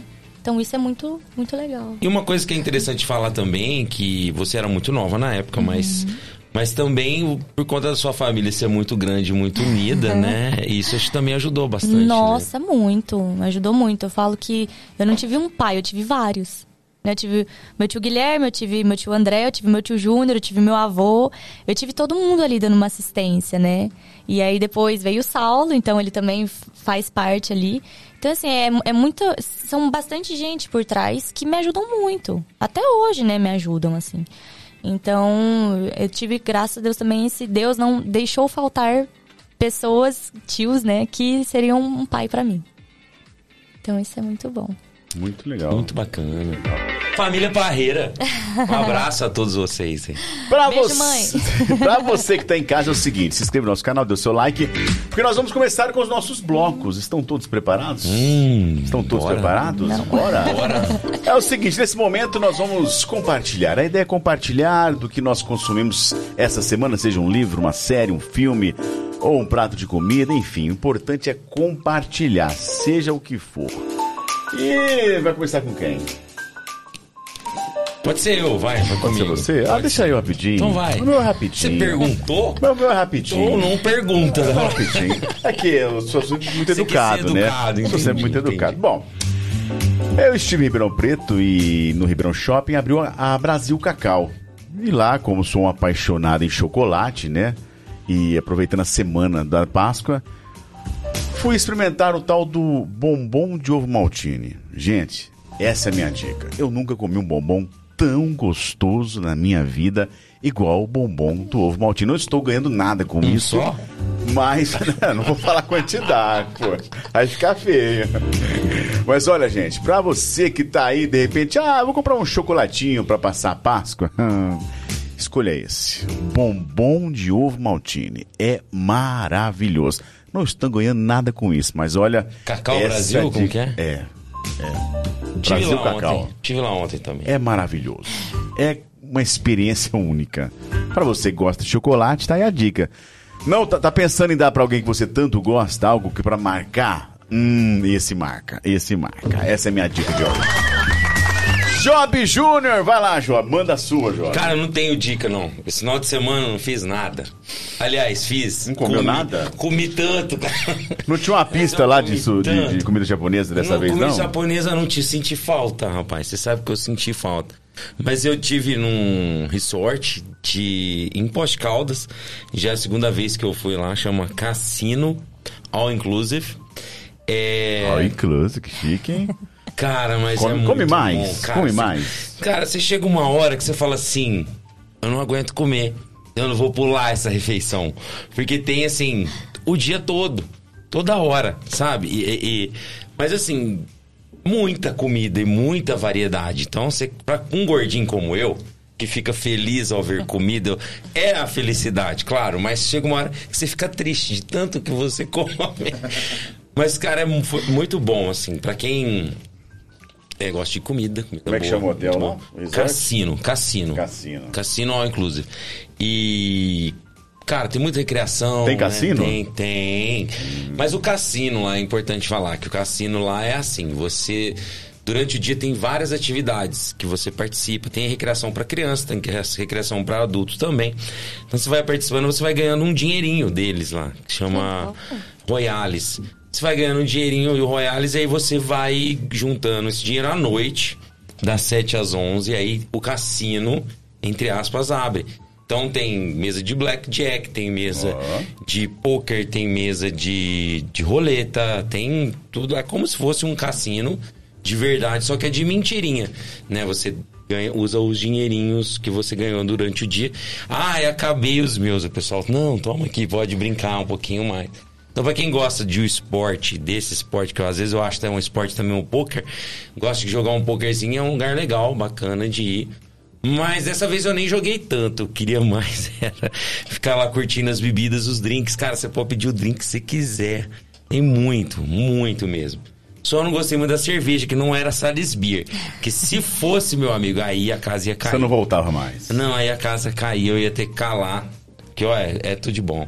Então, quem quiser, e não precisa praia, não precisa. Bom, se bem que eu, como disse, né, eu não gosto muito de sol. Mas não precisa muita coisa. É um lugar aqui até relativamente perto, um, um um local com um clima muito agradável, né? Faz um solzinho bom e à noite um clima bem ameno, bem fresquinho. Então, cara, é um lugar que vale muito a pena. Um, é um hotel novo, então todos os quartos são muito bem organizadinhos, muito bonitos, muito legais. Então vale a pena. Se você quiser um lugar bacana, Cassino All Inclusive. Muito bom, Jovem Júnior. Nosso diretor está a pesquisar no seu notebook. Vejo que vem coisa boa por aí. Por favor. Compartilhe. Então, é, a ideia, de vez em quando a gente fala de gente, de gente morta, né? Às vezes de coisas muito velhas. E hoje eu vou falar de uma de um do, do grupo Secos Molhados. Você não deve lembrar, né, Annelise? Não. Pouca gente que vai lembrar, não é? Maravilhoso. Então, faz 50 anos foi gravado o primeiro disco deles, que tem, assim, preciosidades como Rosa de Hiroshima, uh, assim assado. Então, assim, faz 50 anos que esse E, e pra quem não conhece, tinha Ney. Mato Grosso. Ney Mato Grosso. E Rita Lee também, né? A Rita Lee não fez parte. Não fez? Ela foi depois. Mutantes, não era? Ah, era os mutantes, era mutantes, é, desculpa. Mas tinha Ney, né, cara? Tinha Ney. O Ney, que era a, a, a principal voz, né? Do, do grupo. Então foi um grupo assim que mudou radicalmente a música, a apresentação. Então, assim, eu acho não foi dos primeiros, mas assim, é, é, foram. Eles têm uma, a capa desse disco é muito icônica, né, Shop? Você, lembra que tem esse a como se fosse um banquete tropicalista, como eu vi outro dia, que ele tem que a, a cabeça dos quadros é servida numa, numa, uma bandeja, mesa, em bandejas, é, assim, né? bandeja e numa, numa mesa de, de banquete. Então, assim, é muito legal. É uma. É uma. Assim, lá tem músicas fantásticas, né? O Vira é desse, é dessa, é desse disco. Então, assim, acho que vale a pena. E também, falando dessas, dessas efemérides, né? Fez também 50 anos do disco do. Ai, Deus. Google? Não, esqueci. Não, e o, o, o, foi um grupo muito performático também, né? sim, né? Como o Ney, né? Mas era uma coisa assim, foi, é, um, foi um primórdio do rock, mas um é, estilo tropicália, tem né? a lenda de que... Quem deu a ideia de despintarem o rosto de branco não foi nem o Ney, a gente acha que é o Ney, mas foi, foi um dos, do, do, dos, dos, outros integrantes, que também ligavam, também lidavam muito com teatro na época. Então, assim, eles fizeram assim, um furor. E até hoje as músicas são lembradas, não é assim. É, assim Música boa é eterna, né? É. A gente costuma dizer que é para sempre. É isso. Tem ah, uma... E o, o, Luiz Melodia, que eu estava tentando lembrar. Luiz Melodia, ah, Luiz Melodia, Pérola Negra, também fez 50 anos. E ontem, essa semana, né, fez 30 anos da morte da Clara Nunes. Que ontem foi, saiu uma matéria muito interessante no Fantástico, mostrando como é, porque assim, teve também uma, muito, uma celeuma na época, de que, assim, que teria sido uma, um erro médico, de que não teria dado atenção a ela. E foi, e assim, mostrou ontem que, que não, que de fato foi um. Foi um, fatalidade. Foi uma fatalidade. E assim, foi também uma grande cantora, grande cantora. E é interessante, né? Porque é uma, é uma cantora que hoje a gente fala assim, tanto em, racismo é, em, em, em racismo, estrutural. Não, não, é, é, racismo religioso. Porque assim, era uma cantora que cantou a matriz africana mesmo. Ela cantava pontos de. Pontos não, né? Mas assim, música de candomblé. E. e então. Você, você conhece? Depois dá uma olhada que, assim, eu acho que você vai curtir. Se você gosta de música, uhum. as músicas elas são fantásticas. Então, e ela tinha uma voz muito poderosa. Então, assim, ela, ela, ela, no Fantástico ontem mostrou que ela só no Fantástico gravou 21 clipes. Antigamente eram clipes né, que eu lançava, todo domingo tinha um. Então, assim, com alguns anos de carreira, ela lançou 20 então, assim, para se ter uma ideia de como era importante e que, assim, como o Brasil era diferente. Porque hoje em dia, se você lança alguma coisa assim que lembra um pouco de, de candomblicismo, de, de, de coisa de matriz africana, há sempre alguém que vai falar assim, mas isso é macumba. Naquele tempo, não. Aquele tempo ah, via-se de fato aquilo como uma música. E, e acho que ah, algumas coisas mudaram, algumas coisas não mudaram, e algumas coisas mudam para pior. E o melhor de tudo. Muito bom, diretor. E o melhor de tudo é que se você quiser acompanhar isso, hoje em dia tá muito fácil. Você pode entrar no YouTube, no Spotify. Fácil. Você Ah, é, consegue tem, ver, né? Tem toda a discografia dela. Antigamente era difícil, você tinha que ir na locadora, ou então comprar num, num Comprar, disco. né? Comprar. Era muito difícil. É. Hoje não, né? Hoje tá, graças a Deus, viva a modernidade. Amém. Spotify ali. Lucas, o que irá compartilhar com a gente? A gente passou pelo período do Oscar agora, né? Eu vou passar pra vocês o filme que eu mais gostei de todos, que é A Baleia. Que a baleia, ela vai... É, é um filme que vai te, te apertar, vai, vai falar de religião, vai falar um pouco de tudo. Mas acho que principalmente é um filme muito interessante porque ele mostra que às vezes a gente olha muito pro. A gente vive nessa cultura narcisista, né? De que a gente se fecha na nossa família, na Fato. nossa religião, no nosso condomínio e não olha pro outro de verdade. Então o filme te mostra um cara que so- sofre de sobrepeso e a gente olha pra ele e fala, ah, ele vai morrer porque ele tá so- com sobrepeso. Mas na verdade é quase uma analogia que o Darren Aronofsky faz, né, no filme, Pra falar que aquele cara tá cheio de emoções e o problema dele é o que tá dentro dele. Então, mais que uma dica, um exercício empático aí pra gente. Muito bom. Ana, o que irá compartilhar com a gente, Ana? Posso compartilhar duas coisas? Claro, quantas você quiser, até 10. A primeira é um- uma série que eu acabei de assistir, hoje inclusive na Netflix, que chama O Agente Oculto. É muito bom? legal, muito, é muito bom. Uma série que, que você não vai conseguir parar de ver, então é muito bom. Eu tenho medo, só fazer aqui uma observação, porque a a Netflix ela faz aquela classificação, né, de primeiro ao décimo. Eu nunca acertei. Quando eu vou no primeiro é ruim e ele tá em primeiro. Então, de fato, ele é bom. É, O Agente Oculto. Que Pode legal. assistir que é Que maravilhoso. Legal, que legal. E a segunda dica, né, porque eu nunca tinha experimentado. Experimentei hoje, já amei a Salisbury, que eu amei, gente. é. Vai levar pra casa. Vou levar, Vai levar pra mais uma dica casa. aqui que é muito bom, realmente, eu amei, gente. Parabéns aí, Salisbury, muito bom. Puxando Muito sardinha bom. também. É. Minha mãe falou, você vai voltar pra Ribeirão hoje? Falei, ah, eles vão dar Salisbury de graça. Ah, é. muito bom, muito bom. Essa é a nossa hora do café, onde o, o melhor é compartilhar. Agora nós vamos pro nosso segundo bloco, que é o seguinte, Ana. Hum, é o seguinte.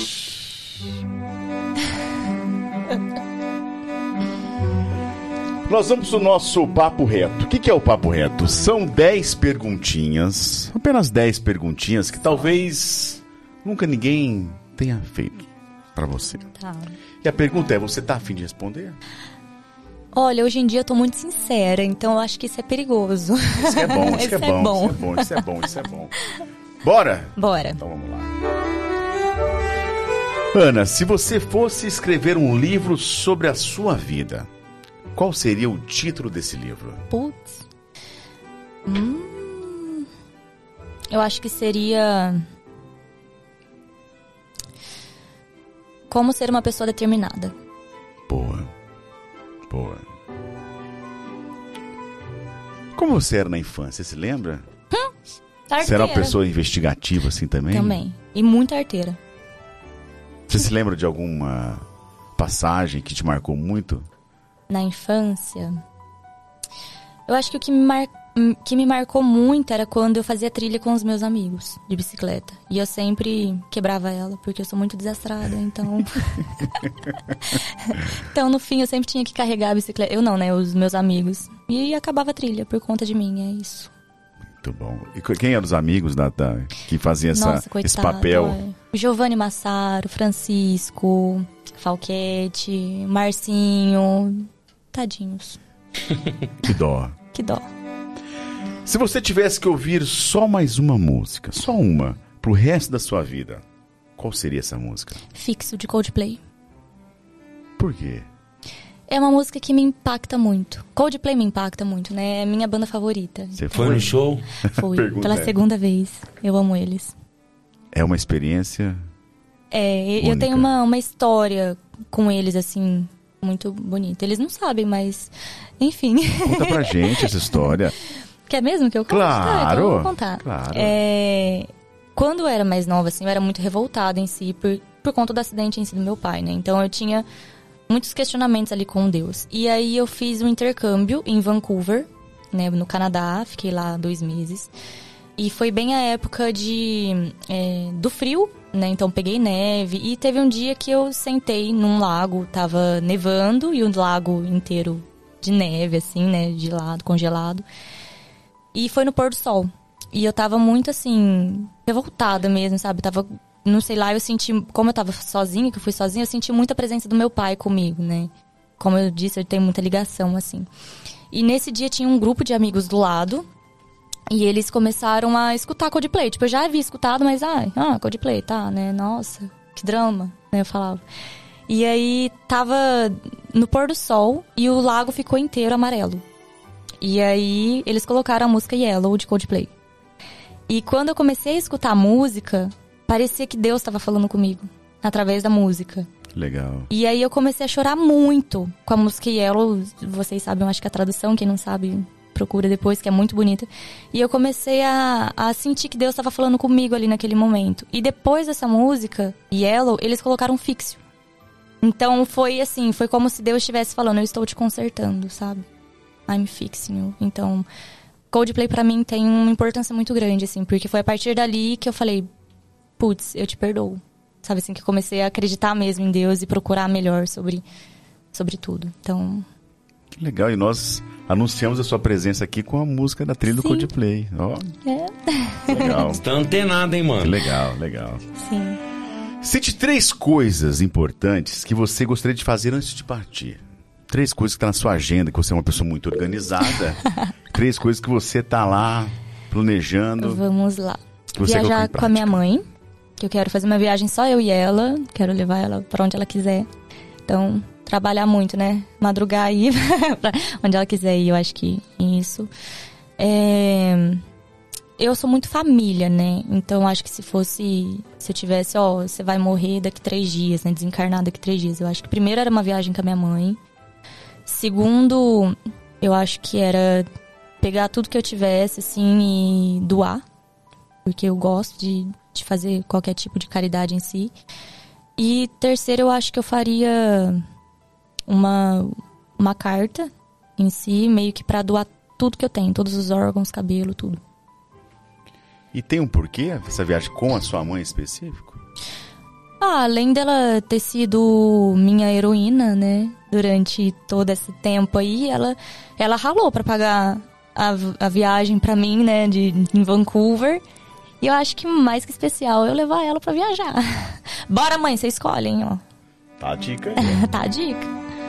Uma data importante e por quê? Meu aniversário. Quando é? 8 de setembro.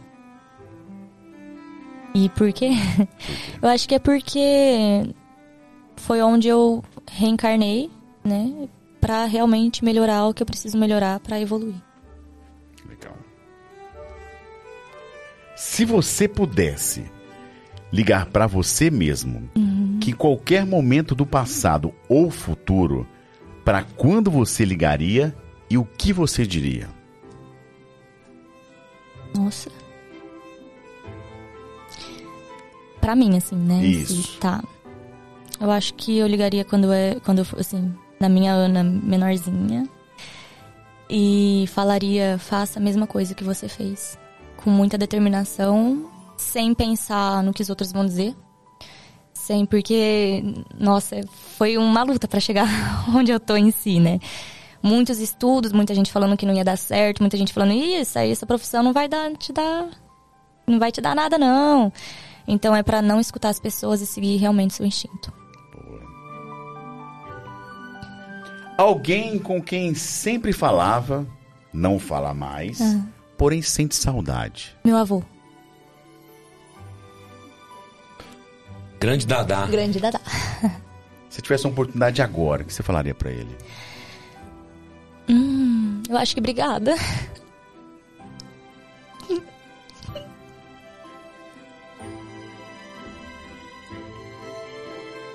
Nos últimos cinco anos, do que você ficou melhor em dizer não? Eu acho que Antes eu falava. eu- era muito difícil eu falar não, né? Antigamente. É muito difícil É muito não, difícil. né? Só que hoje eu acho que eu tô numa fase na minha vida que eu tô assim, se não me faz bem, tchau. Sabe? Então, eu acho que hoje, hoje eu falo mais não. Pra tudo, assim. Se, se não me convém, eu falo não. Ana, você quer isso? Eu não quero, eu falo não. Ai, mas você é chato. O problema é seu. Se você acha isso de mim, eu vou falar não, eu não quero. Sabe? Hoje eu tô muito, Boa. muito assim. Qual a coisa mais importante que você aprendeu na vida? na vida, eu acho que é a respeitar. A respeitar, tipo, a posição das pessoas, né? Porque hoje em dia, infelizmente, as pessoas dão mais valor pra quem é mais rico. Então, a respeitar. A última. Depois de eu dar toda cagada aqui, né? Quando chegar o momento em que Deus te levar lá pra ficar com Ele, Uhum. que memória que você espera ter deixado pras pessoas que vão ficar aqui, pessoas que você gosta?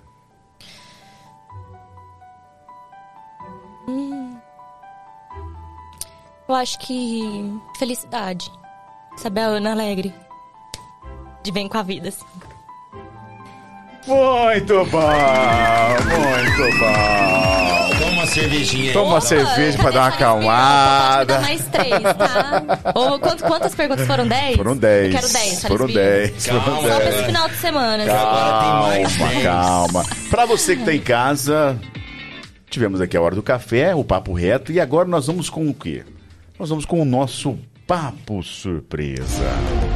O que é o papo surpresa? Você tá perguntando, a papo surpresa? Com tanta surpresa até Minha agora? caixinha aqui, ó. É o seguinte, nesta caixinha, nós temos 20 pokebolas, assim tituladas pelo Job. Dentro de cada pokebola dessa, nós temos uma pergunta. Só que dentre as 20, ela vai escolher somente 10. As perguntas são dos mais variados temas possíveis. Pode ser que ela pegue temas fáceis ou pode ser que ela pegue temas de repente um pouco complicados. Aí vai depender da sorte dela. Então eu vou pedir pra você, Ana, fazer a gentileza de tirar uma, entregar pro Lucas. O Lucas vai abrir e vai ler pra você a primeira Ó, pergunta. Se for muito difícil, você finge outra pergunta, Eu tá? desmaio Eu aqui. já fiz isso, você acredita? Não é? Eu olhei e falei, hum, não, ele não, vai gostar dessa tadinho. pergunta. É, é. entendeu? Vamos combinar assim. Primeira pergunta do nosso papo surpresa. Quando demora pra abrir assim é porque é, é difícil. Ah, e aí, ó. Tem umas que vem com traque Tá dentro. pingando sangue isso aqui. Se eu fosse almoçar na sua casa de surpresa, qual seria o almoço? Nossa, boa. Legal isso aí. Chegamos na sua casa. E aí, Ana, beleza? V- Viemos almoçar. Fricassê. Sério? Aham, Amo fazer É fricassê. tão chique que eu não sei o Nossa. que é. É um, um frango desfiado com tipo molho com- de, de milho. Tá, vou Muito aparecer de surpresa. Você tem um jeito diferente de fazer, um especial da sua receita ou não? Não, tio Google. Tio Bota Google. lá, tudo gostoso. Alexa, receitas. Opa! Fazer fricassê. Aham. Já era. Já era. Boa. E fica bom. Diretor, o fricassê é bom, hein, diretor? Com arrozinho branco. hein? Nossa, com uma batata palha. Hum, Você cozinha? Você gosta, eu gosto de cozinhar. Adoro cozinhar. Qual- Esse é o seu prato preferido? Não, meu prato pre- preferido tá assim, empatado entre lasanha e estrogonofe. Eles lutam assim. Caraca, que briga dura essa aí. É, tipo, às vezes é o estrogonofe, às vezes é a lasanha, são os pratos que eu gosto. Gente, eu recebi um vídeo ontem, vou mandar pra vocês. É, é como se fosse a lasanha dentro do micro-ondas olhando pra fora. Difícil imaginar. Aí você já imagina. Rapaz do céu. Por favor, Ana, retire a segunda bolinha e entregue para o Job, por favor. Ô, Lucas, feche pra nós aí, porque é perigoso Nossa, a gente repetir a é um pergunta. é essa aí.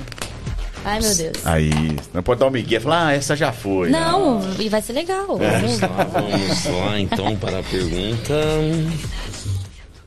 Ah, essa eu adoro. Ai. Fala um desenho animado que ninguém lembra, mas você lembra. Boa, boa. Um desenho animado. Gente. Nossa, eu gostava. É que eu não lembro o nome. Como que chama aquele. É. Raio? Raio, trovão, o que que é? É um. Era tipo. Eletrochoque. É. É, é do, Esse eu não lembro. Eletrochoque? Aham, É super legal. Ele É, tinha a eu sei. prancha dele Tinha lá. uma prancha. Passava onde? Na Xuxa, na Eliana? Não. Quando que era? Não, era eu acho que no Bom Dia e Companhia. Nossa! Aham, muito legal. Caraca. Eu gostava Chama dele. Eu não, você lembra? Vocês disso? não lembravam, né? Ah. Não, eu lembrava. lembro, é que não é do seu tempo. É, não é do meu tempo. Não, É mas era, nova, era Thiago, não é legal. igual igual Nossa, você. muito legal. Como é que chama? Ai, É, peraí, deixa eu ver aqui. eletrochoque, né? Não é o Super Choque, não. Super Super choque. choque. Super Aí, ó. Não é? Super É choque. super legal, super choque. É muito legal. É, super choque. É, surpreendeu, surpreendeu. Viu? Surpreendeu, É. né? É um Todo mundo. absurdo ninguém ter feito um filme disso. Não é? Tem Ah sete Capitão América que, ter. ninguém quer. Calma, que aí vem a teoria do Job em relação a fazer filmes de desenhos, Job. É, mas agora eles vão fazer o, o, teso, o besouro azul, Besouro depois verde, né? eles vão fazer. Era o próprio? Com certeza. É esse aí. Esse aqui. Gente, Com era super legal. Ele era um depois. super-herói. Era legal Super mesmo. legal, é. Super choque é da Super DC. choque. É, da DC. Ana, por favor, mais uma Uma entregue ao, para ao o Lucas. Lucas. Vamos ver se essa abre mais fácil. Abriu. Aí é difícil. É, É quando é sempre assim, é. Sério mesmo? Então, Quer que eu veja primeiro? Pode? Locador ou streaming? boa. Nossa. O que, que você prefere? Você chegou a pegar a época da locadora? Opa, já peguei. Eu gostava. Eu, a, a Então, experiência vai, de pronto. locadora é ótima. locadora. Porque, sei lá, você escolhia, sabe? Você, era algo... É Eu locadora. pôster É da locadora. Então, super legal. É. Nossa, eu lembro, eu e minha amiga Giovana, a gente ia, tipo, praticamente todo dia pegar filme lá. Muito Locadora. legal. Locadora, é. Você rebobinava os locadores? Não, na fita não, era DVD Não, já, era né? DVD. Ah, eu já gravei DVD. é, tela quente. Já gravou? Ia passar filme, não tinha como É verdade. filme, eu deixava de noite lá gravando. Deixa lá. gravando. Caraca. Muito bom. Por favor, Pode Ana, pegar? mais um. Uma pra mim. O Job inventa as perguntas, cuidado. cuidado. Semana que vem eu vou mudar essas perguntas aqui, eu pôr novas. Trazer novidades. Medo. Ah, essa é muito boa. Uma coisa que te deixa muito feliz ultimamente e uma coisa que te deixa muito triste ultimamente. Boa. Muito feliz. Nossa, tem tantas coisas que me deixam feliz ultimamente. Um belo fricassê. Um belo fricassê com vinho ali. Mas, bom, eu acho que a maior felicidade pra mim é estar com a minha família. Então, a gente é muito unido, né? Então, todo final de semana tá junto. Então, minha felicidade. Eu acho que tristeza, que me deixa triste, vixe. Nossa, difícil, hein? Ficar longe da família. Pode ser. Ficar longe da família, ó. Uma boa, Job. Não pode ajudar. Eu ajudei, eu ajudei. Vai pegar uma, uma, dar uma pergunta a mais Uma- agora. Não! É, você, respondeu, não pode. Uma bola pra Por ele agora. Pokémon. É muito igualzinho do Pokémon. Muito. Mas é, não é? Não? Alex, a Alexa fala assim: descubra qual que é o Pokémon de hoje. Eu nem Nossa. sabia. Tem cada, cada dia tem um. É porque na, no desenho antigamente do Pokémon, nos intervalos, aparecia uma sombra e você tinha que falar, adivinha qual é o Pokémon. E aí, a hora que voltava do intervalo, revelava, Revelava. qual que era. Que legal. Tá certo. Qual seria sua primeira pergunta se você encontrasse com um ET? Vixe, é. Caraca. Adoro. É, boa, essa é boa. Acho essa que é minha per- primeira pergunta é. Meu Deus, eu Me acho dá que uma seria... carona. É, eu acho que seria assim, me leva pra lua. Você pode me levar pra lua? Porque eu quero conhecer a lua. É, Viagem assim, acho que seria, que eu amo lua. Você viajaria pra Lua? Uh, Você abrir amanhã uma, um São Bento pra lá? Opa! Nossa, Bento, mano. Aqui nunca pegou um São Bento. Eu peguei Coisa São- traumática. Esse é um negócio- Tem que lembrar. Nossa. Pode pegar? Por favor, Ana. Essa do ET é uma das minhas favoritas. O que, que você falaria, quê? jovem? É, o que, que você Você tá perguntaria? arrumando, filho. Vai embora! Vai logo antes que roube sua nave aqui. Você tá arrumando, velho. Tenta um lugar pra ir bilhões e bilhões Vem de lugar. aqui, Vai cara. vir pra cá, mas você tá arrumando. Corre, vão assaltar sua, sua tá nave. louco? Você tem certeza que você tá aqui? Vamos lá. Qual foi a coisa Hum. mais absurda que você viu esse ano? Boa, Ou no último ano? Ah, tá. Porque esse- boa. coisa mais absurda. Nossa, gente. É. Pode trocar bolinha, não? Não. Ah, então peraí. Talvez num, num Aqui a gente faz assim, a gente você pode você pode escolher outra, mas vem mais três no lugar dessa. Jura? é a não, pera, Não, deixa talvez eu um, um- algum, alguma coisa da sua profissão, da sua área, que você tenha visto, que É, você eu achou acho que absurdo. o, o ano passado em si, né, de, de muitas, muitas vítimas em si lá no, em Chicago, tipo, foi absurdo, assim, pra mim foi um- uma quantidade muito grande. Então acho que foi assim, do ano passado e desse, o que chamou atenção, assim.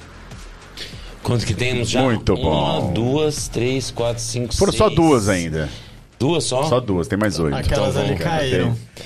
Mais uma pra ele. Uma que você ajudou foi eliminada. Isso, Foi mal, desculpa.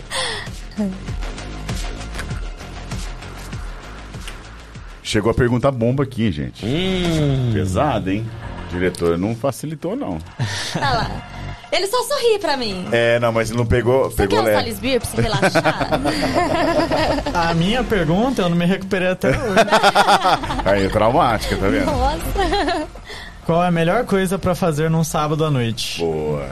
Sábado à noite, gente, ai, vocês vão me julgar, mas assim, eu já tô velha. Eu amo pedir uma pizza, Netflix. Bem-vinda, tá velha. família. É isso. Não, ela tá Ela, velha. ela tá velha. Aí, Cláudio. Um absurdo. Não, É, um, não. é um absurdo pra você, né? Sua pergunta do absurdo é essa. Não, Não, mas eu acho que é isso. Eu acho... Nossa, eu amo. Pedir uma pizza, ver um filme legal, uma série legal, é isso. Amo. Boa, boa, boa. Bom. Todo mundo Uma pra espera. mim agora. Três, seis, sete. A oitava? É isso? É. É isso, isso.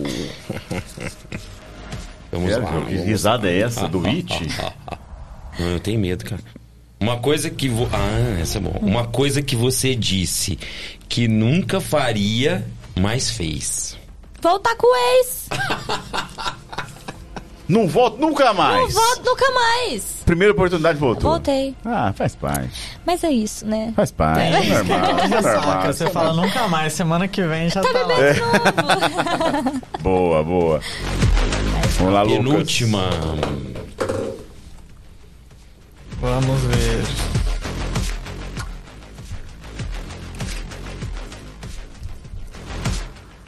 Essa é comprida.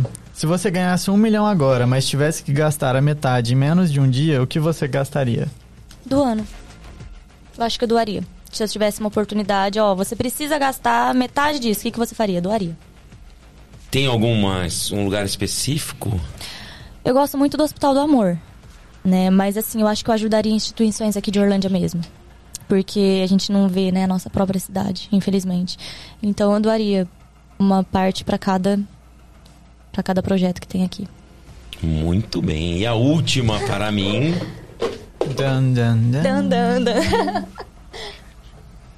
Vamos lá para a última pergunta. Ah, o diretor tá nos, nos lembrando que tem o chat, viu? Tem as perguntas do Ah, chat. tem aqui chat, tem vamos dar uma perguntas aqui também, tá? Nó. Tem bastante coisa aqui ainda. Então vamos lá, ó. A última. Uma coisa que te dá muita aflição. Giz. Ah, Na Aflição? lousa. Hum, deixa eu ver. Eu acho que cabelo. Cabelo? Cabelo no chão, cabelo. Sabe assim, cabelo. E aquele cabelo no ralo? Nossa, quer me matar. Quer morrer. Pra mim, nada aquilo. é pior do que palito de picolé. Eu tenho muito problema com Jura? Palito de, picolé? Eu tava vendo esses dias na TV um Nem cara... se for premiado? Ne- Não, tacou fora. O cara terminou o picolé e ficava chupando o palito. Nossa, que aflição. Não, meu é cabelo. Nossa, muito cabelo assim. Hum, Aquele cabelo com, misturado com pasta de escute. no ralo ali do banheiro, nem é pesado, banho. é pesado. Nossa, não, não dá. Tá então o nosso bloco. Papo surpresa. Foi tranquilo, hein? Foi tranquilo, foi tranquilo. Tem algumas perguntas aqui, porque olha, o papo bomba vai ser pesado, vai ser de fato uma bomba. Ê, Mas tô de olho, hein? Tem uma pergunta aqui. É. hum, Pode acontecer de identificar um corpo, um corpo incorretamente? Pode? Já aconteceu?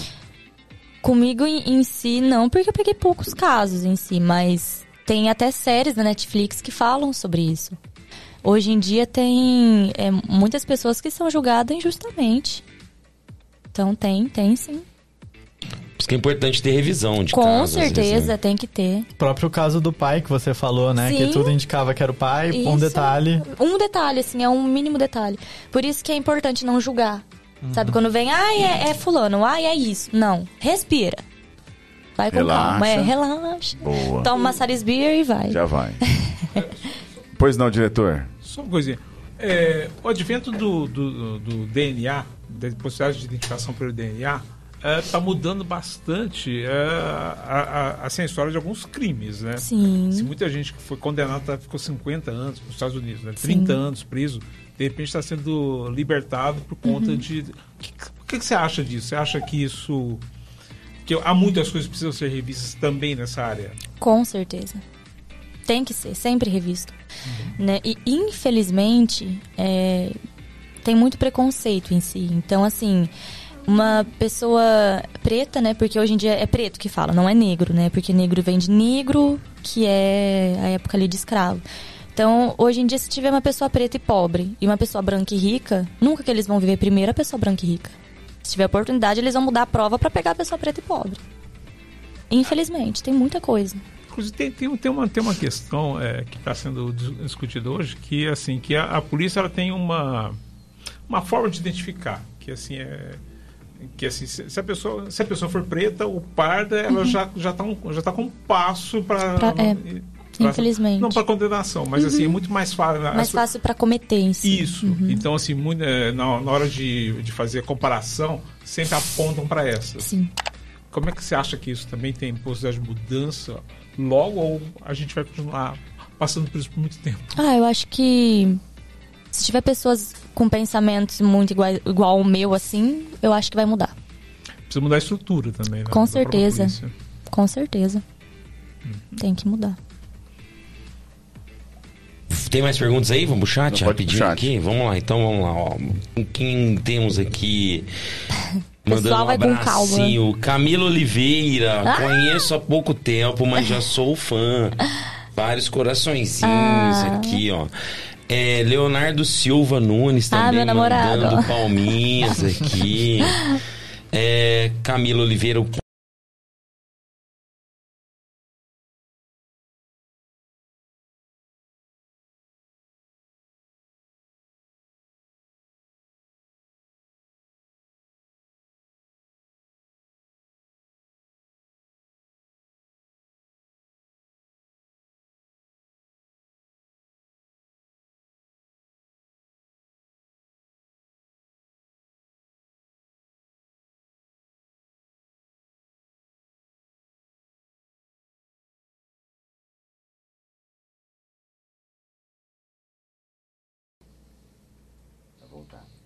Vamos mudar de posição pra pensar que foi É. combinado. Ahá! Pegadinha! Gostei dessa aí, hein? Essa foi boa, gostei. Se você também é um bom perito, descubra onde a gente tava. É, eu tava com essa blusa? As bolinhas estavam assim. Posso guardar as bolinhas? Eu tô com um pouco de toque. Pode, claro, fica à vontade, ajuda Só aí a você gente. que tivesse toque. O Thiago também, você vai ver, olha, terminar aqui, ó, cheio dos toques aqui. Vamos lá, vamos ver se voltamos. Obrigada. Aí, pronto. Vamos lá, voltamos. Então eu estava aqui na. Voltou, não, voltou? Voltou, acho que voltou, hein? Vamos ver. Voltou? Então vamos lá. Continuando aqui, tivemos um pequeno pique de energia. É muita energia aqui, Muita ó. energia, entendeu? tá É. vendo? Então vamos lá, ó. Voltou? É, voltamos. Não, estamos- ainda não. Agora sim. Agora estamos de volta. Você que tá em casa, foi pegadinha, gente. Vocês Foi. estavam achando que a gente tinha sumido, mas na verdade isso faz parte da pergunta bomba. Porque a pergunta bomba é, é algo assim que você vai ficar no escuro. Igual você ficou por alguns momentos aí, viu, na sua casa. Agora o Jó, por favor, faça as Vou- vezes aí no vamos- nosso vamos chat. continuar aqui o, o chat. Aqui também, acho que eu não falei, a, Ca- a Camila. A, mandando um abraço aqui. O Poli me ajuda muito na autoestima. Uhum. Cine Road também mandando um, um, abração aqui. Tô achando muito interessante. Parabéns. Manda um abraço pro Lucas, que tá aqui hoje com a gente. Leonardo Cotiana, uma mulher interessantíssima. Muito boa entrevista. É, Di Carvalho também mandando beijos pra Ana. Beijão, uhum. Ana. É, Leonardo Silva Nunes, Ana Elisa é maravilhosa, uma excelente pessoa e muito inteligente. E olha quem está aqui mandando um linda, maravilhosa, Cristiane Parreira. Ah, mamãe! Mamãe está aqui presente. Beijo, Cris. Cristiane também aqui mandando um parabéns pelo programa. Muito obrigado, Cris. Valeu, beijão. E se você ainda não faz parte aqui da nosso, nosso grupinho, se inscreva aí no canal. Marque o sininho para saber quando tem. Toda segunda-feira tem, mas também tem nosso canal de cortes, também tem no Instagram, também tem no Spotify, também tem no Facebook, tem em todo lugar. Marca, chega, chega a gente aí. Chegou ó. uma perguntinha aí no final. Olha, há mais uma perguntinha, ó. Leonardo Silva Nunes. Qual acidente em massa ela gostaria de ter participado?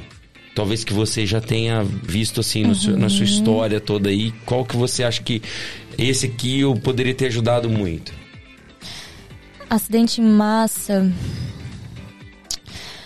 Bom, eu acho que os que me marcaram assim que eu que eu vi em si foi do tsunami, né, de e da Chapecoense.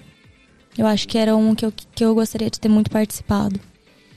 O da Brumadinho, essas aí Brumadinho. também teve bastante. Muito, teve muito. Você chegou a, a, ver ou na época acho que ainda você não estava. Não, mas eu tive professores, o, o, o Deitos, que, que ele participou.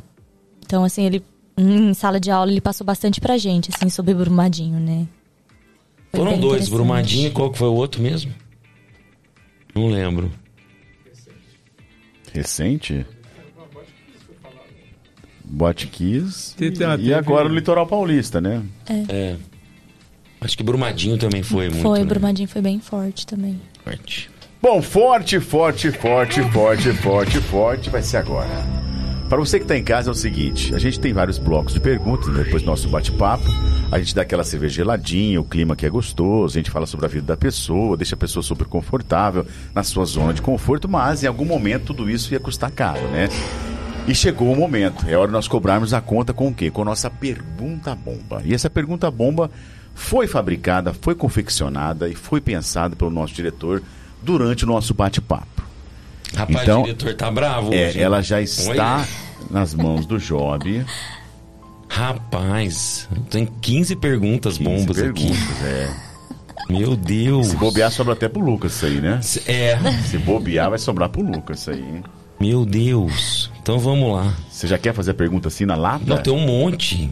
Se eu começar agora aqui. Termina para 5 da manhã? Tô brincando. O, o, o, nosso querido diretor caprichou, hein? Olha só. Será? Ana, até hoje, hum. ninguém. Calma. Arregou. Ah, na pergunta. Você já regou nessa? Não, mas ainda estou sofrendo os traumas aqui. Tá. Diga-me. É, é, pesado, uhum. mas. Tá vendo? Muda agora o efeito da sala. Muda a luz. Vamos lá, hein? Tem advogado por aqui não? Então tá beleza. então tá de boa. Seremos cancelados? Será que seremos cancelados? Escondam os campares. Não, aqui é só Salisbury, graças é. a Deus. Ai, ai. Delícia. Pergunta bomba. Primeira, que tem várias aqui, hein? Tô brincando, são três. Ai, meu Deus.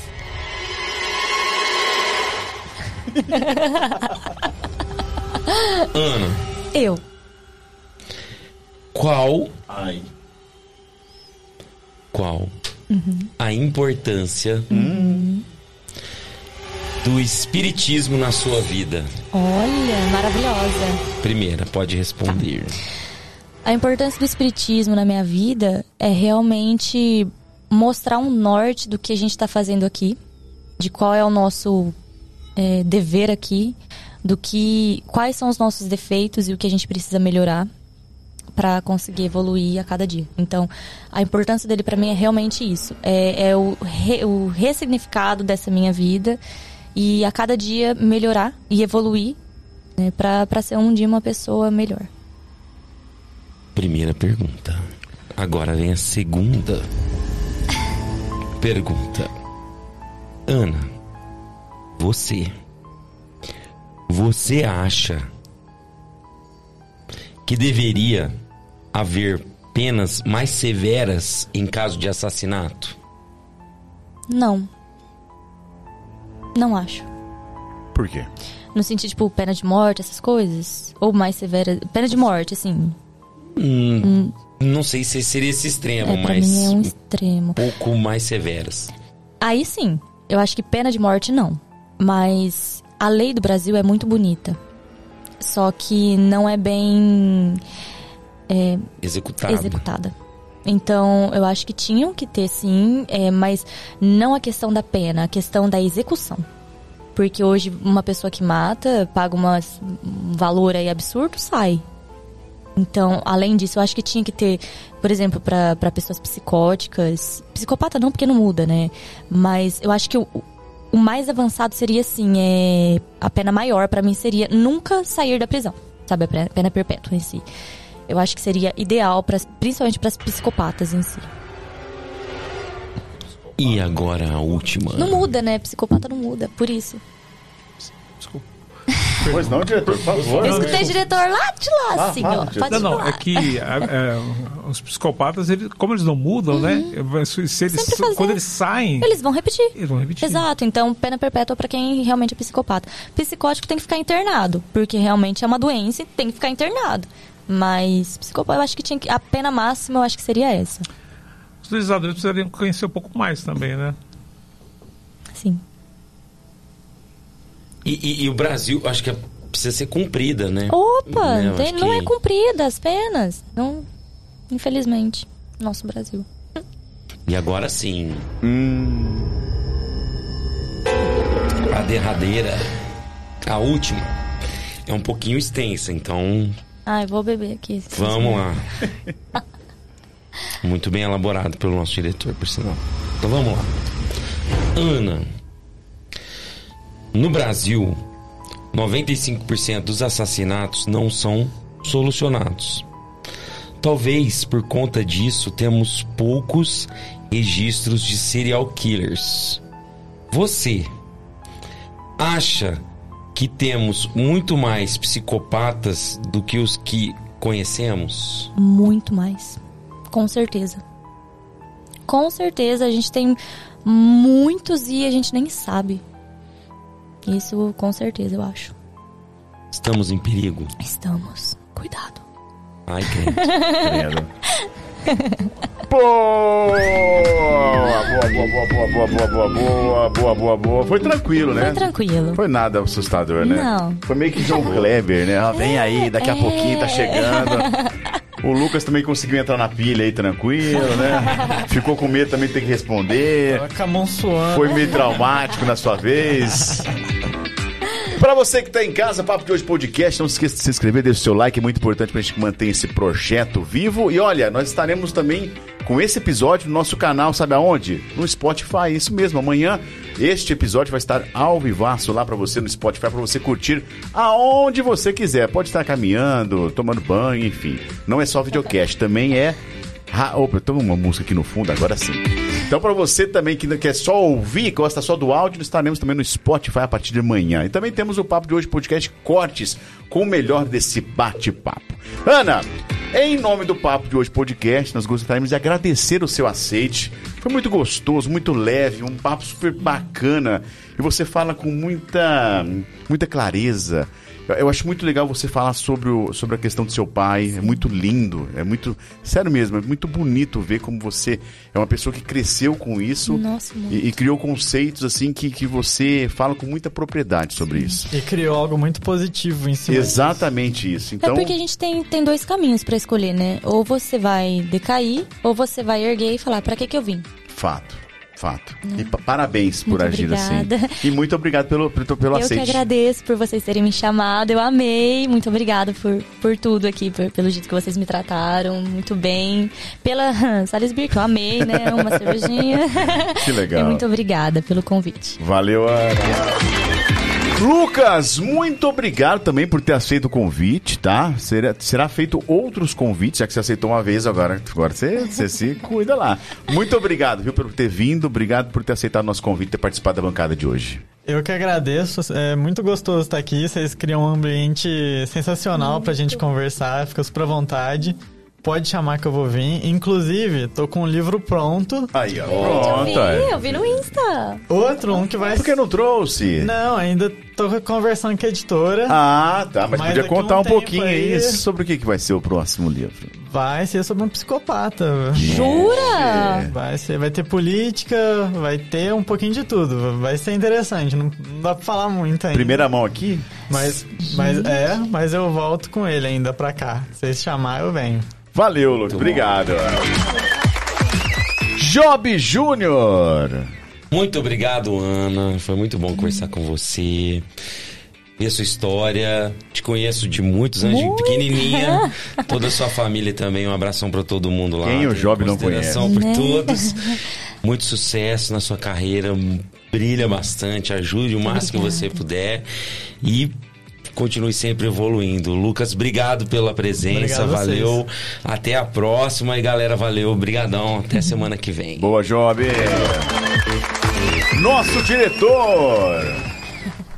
Poxa, muito obrigado, Ana. Eu acho que assim, poucas vezes a gente teve um programa em que tantas coisas se entrelaçaram. Fato.